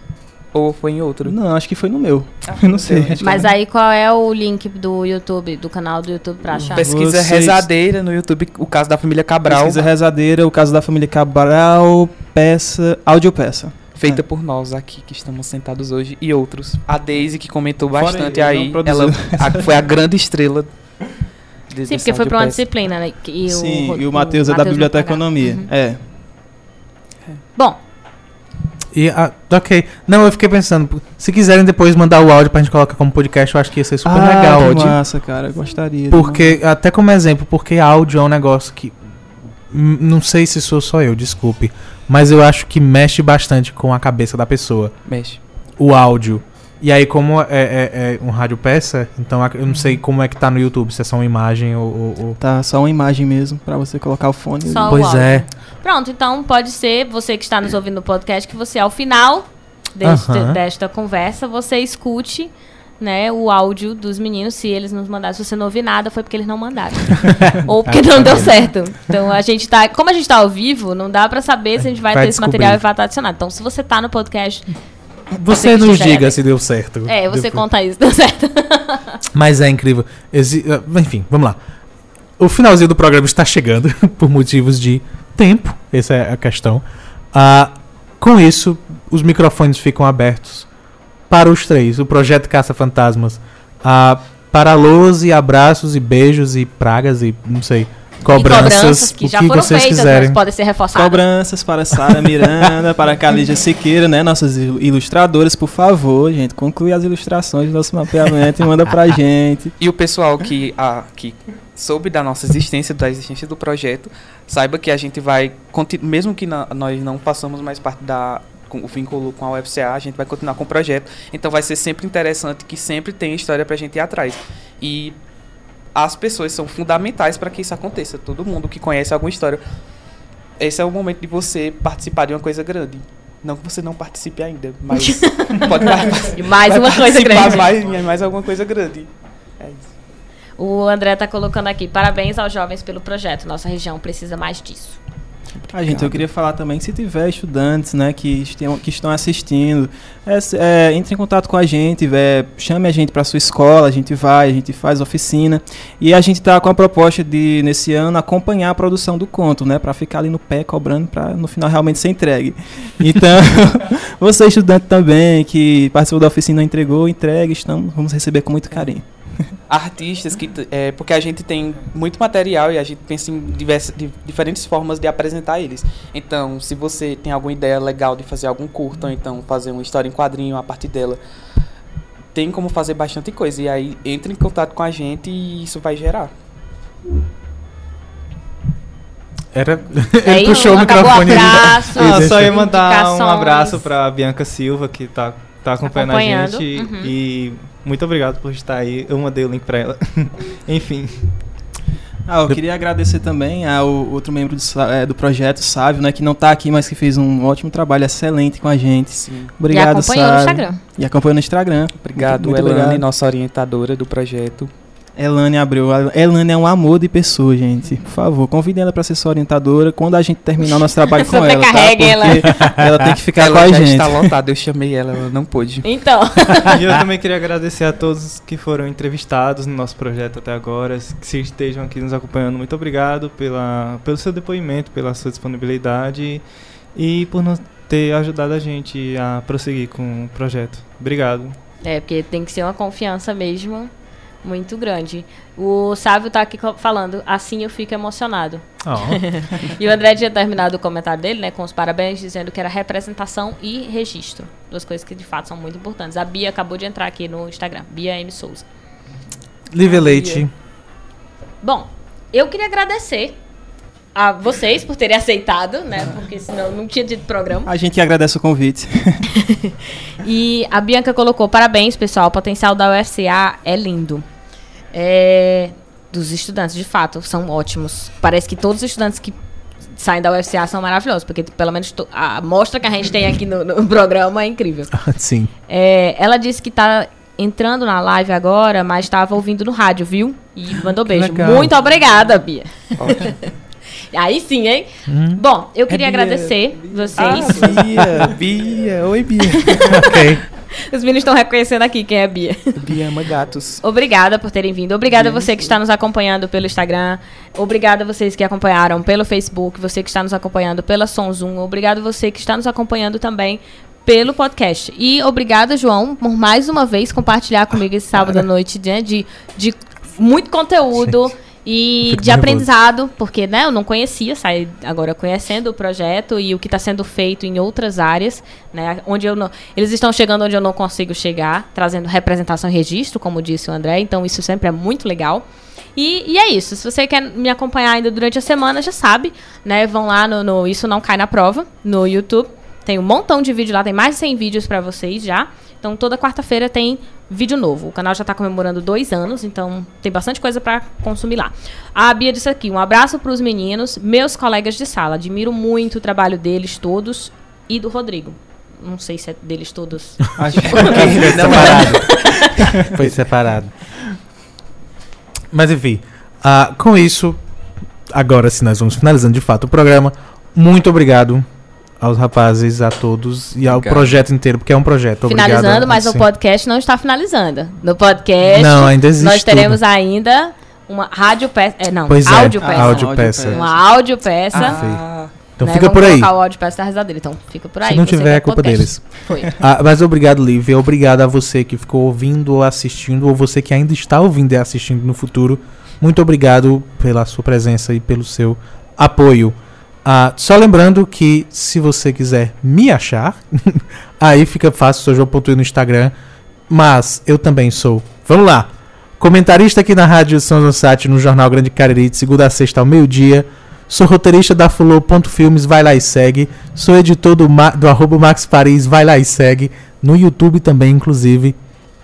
E aí faço esses milhões de coisas. E sou apresentador aqui no Noite Adentro, que a gente retorna próximo sábado às Não, 19 próximo sábado a gente tem Não, é carnaval. carnaval. Sim, Próximo sábado é Ah, carnaval. então temos carnaval. programa só daqui a 15 dias. eu nem É, lembrava. É. Mas na semana seguinte, né? Dia 7, Sim. 8, 9, a gente tem programa sim. Próximo sábado é carnaval, a gente de fato não está aqui, Netflix me segura. Mas a gente volta, então, na- no sábado seguinte a esse, com muito mais Noite Adentro, às 19 horas. Um beijo, meu povo. Beijo, pessoas! Até a próxima. Beijo. Valeu, eu sempre quis galera. mandar um beijo. Ah, foi pronto. Fica aí. Tchau, tchau, pessoal. Tchau, galera. Tchau. Fita 1. Interrogatório com Lúcia Cabral. 6 horas e 36 minutos. Pronto, pode falar. O que eu tenho pra falar é complicado, até de se acreditar. O senhor acredita em espíritos? Espíritos malignos, pra ser mais exata. É, eu sei que você pode não acreditar, mas eu também não acreditava. E você nem imagina o que aconteceu comigo, com a minha família. Tínhamos acabado de fazer a mudança de Juazeiro do Norte para o Parque Grangeiro, aqui no Crato, e parecia um ótimo lugar. Mas a única coisa estranha que nos aconteceu é que um padre foi nos visitar logo na primeira semana. Bom dia, Bom dia. meu nome é Emanuel, eu sou padre, como pode ver. A minha igreja, Capela Nossa Senhora da Conceição, fica bem perto daqui, ainda do bairro. O padre estava um pouco suado e seus olhos me encaravam com concentração exagerada. Aquilo me deu medo. Era um olhar assustador. Certo, senhor. É prazer em conhecer. Em que posso te ajudar? Na verdade, eu vim aqui justamente com o propósito de ajudá-la. Essa casa, minha filha, ela não é um bom lugar para morar. Coisas ruins acontecem nela.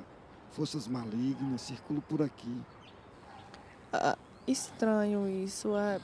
Você pode me explicar melhor? É que eu realmente não estava esperando por isso. Eu vou te explicar tudo, mas a história é um pouco longa. Eu posso entrar?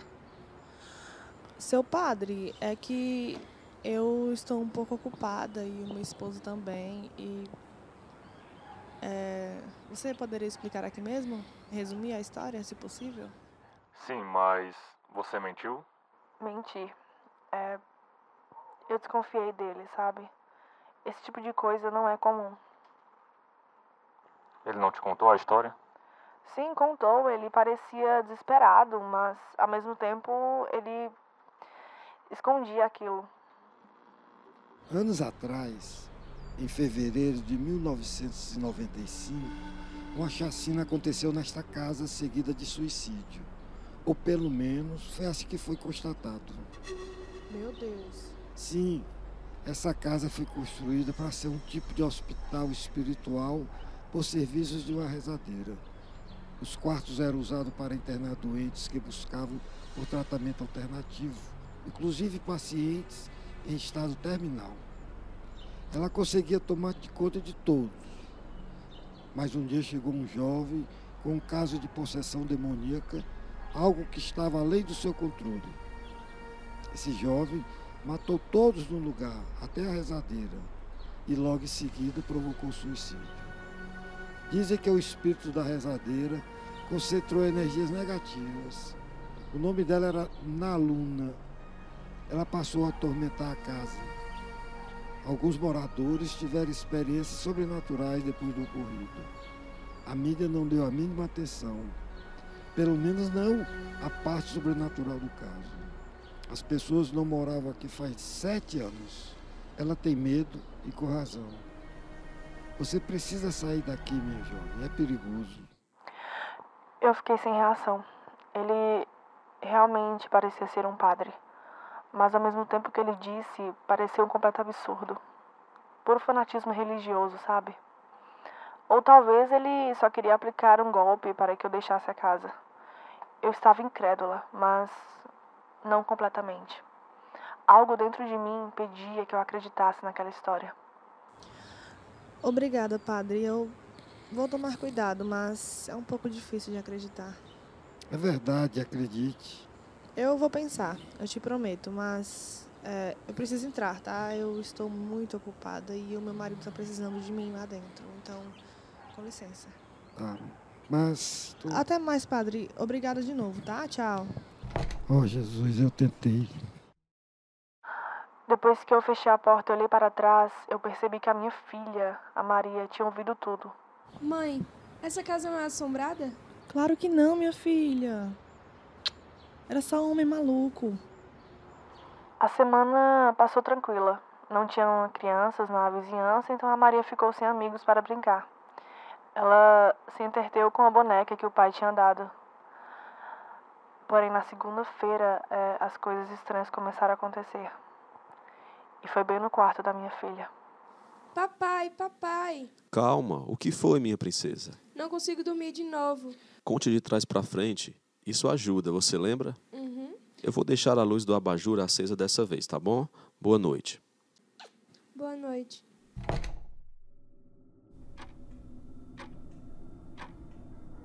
Dez, nove, oito, sete, seis, cinco, quatro,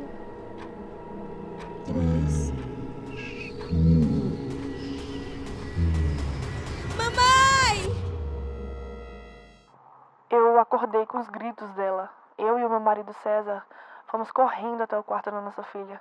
Ela estava com a luz apagada e ela gritava sem parar. Quando acendemos a luz, vimos ela debaixo do cobertor e ela gritou com mais força.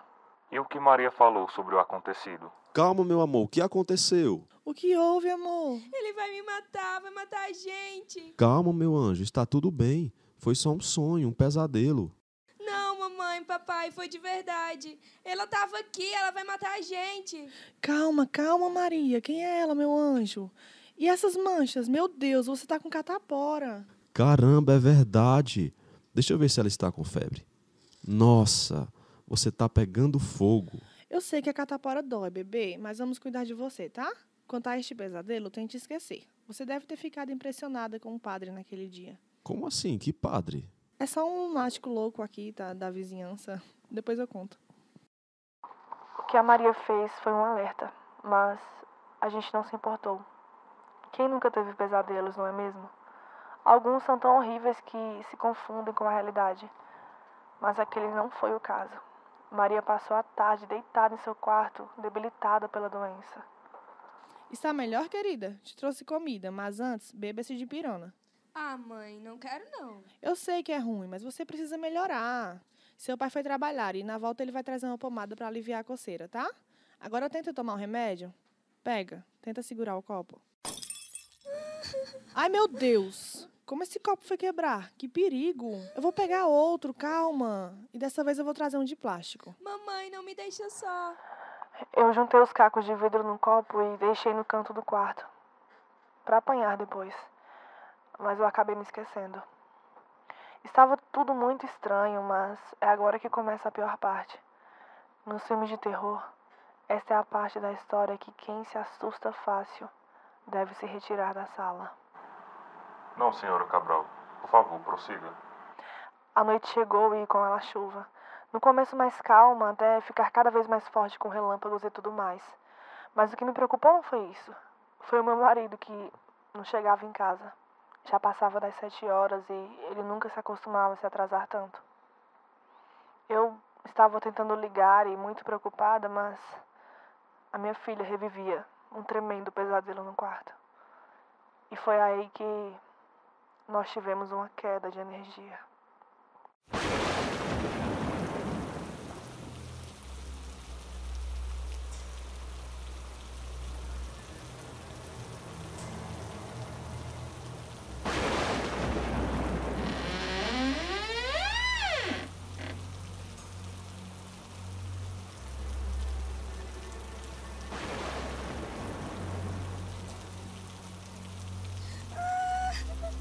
Não, não, não! Não faz isso!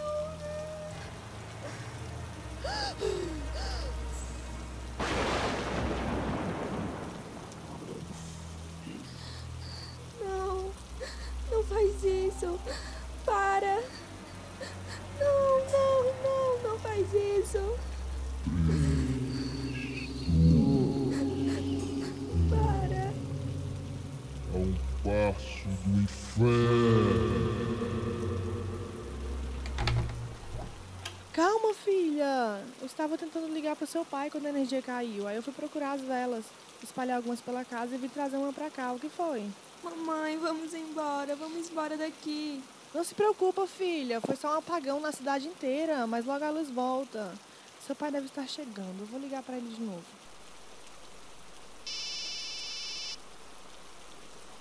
Nossa, como assim o telefone dele ficou em casa?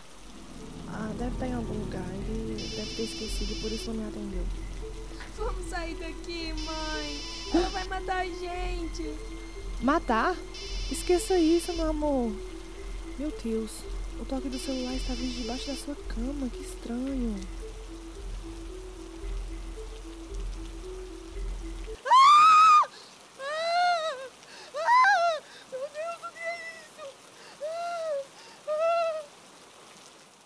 César estava com os braços e pernas visivelmente quebrados, em sentido contrário aos movimentos que faziam. O pescoço também estava quebrado e a cabeça se voltava para trás. Da boca estavam saindo cacos de vidro do copo que eu tinha quebrado mais cedo, ou que eu tinha quebrado, não, que talvez ela tinha quebrado. E eles perfuravam as bochechas do meu marido. O parte do corpo dele estava nu e com um buraco no peito. Era possível ver o coração que não pulsava mais dentro do corpo. Os olhos de César estavam revirados e mostrando um imenso branco. Meu Deus! Meu Deus, o que aconteceu? O que aconteceu?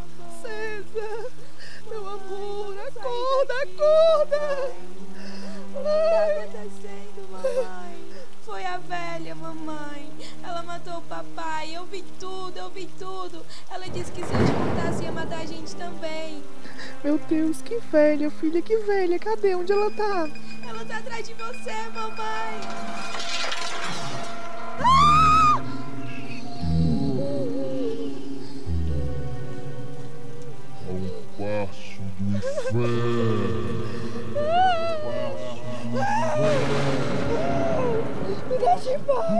Gente em A um passo do inferno. A um passo do inferno. A um passo do inferno. A um passo do inferno. A um passo do inferno. A um passo. Eu jamais tinha visto algo tão horrível na toda a minha vida. Aquela mulher tinha um vestido preto comprido, os olhos mais escuros que a noite, e os seus cabelos estavam puxados para trás. E tinha uma cruz na cabeça desenhada e em alto relevo na testa. Alto relevo? Sim, é como se tivesse uma cruz de madeira por baixo da pele dela, sabe? Era com certeza a mesma assombração que o padre tinha falado. No fim das contas, a rezadeira existia e ela matou o meu marido. E o que aconteceu depois? Como conseguiu fugir? Eu lembro que peguei a minha filha nos braços e eu corri em direção à porta. É, nós saímos de casa e corríamos desesperadamente em direção à rua que ainda estava escura. Eu só me guiava com os brilhos das velas que estavam na casa dos vizinhos. Mas eu não tive força para me sustentar e eu e Maria nós caímos da rua.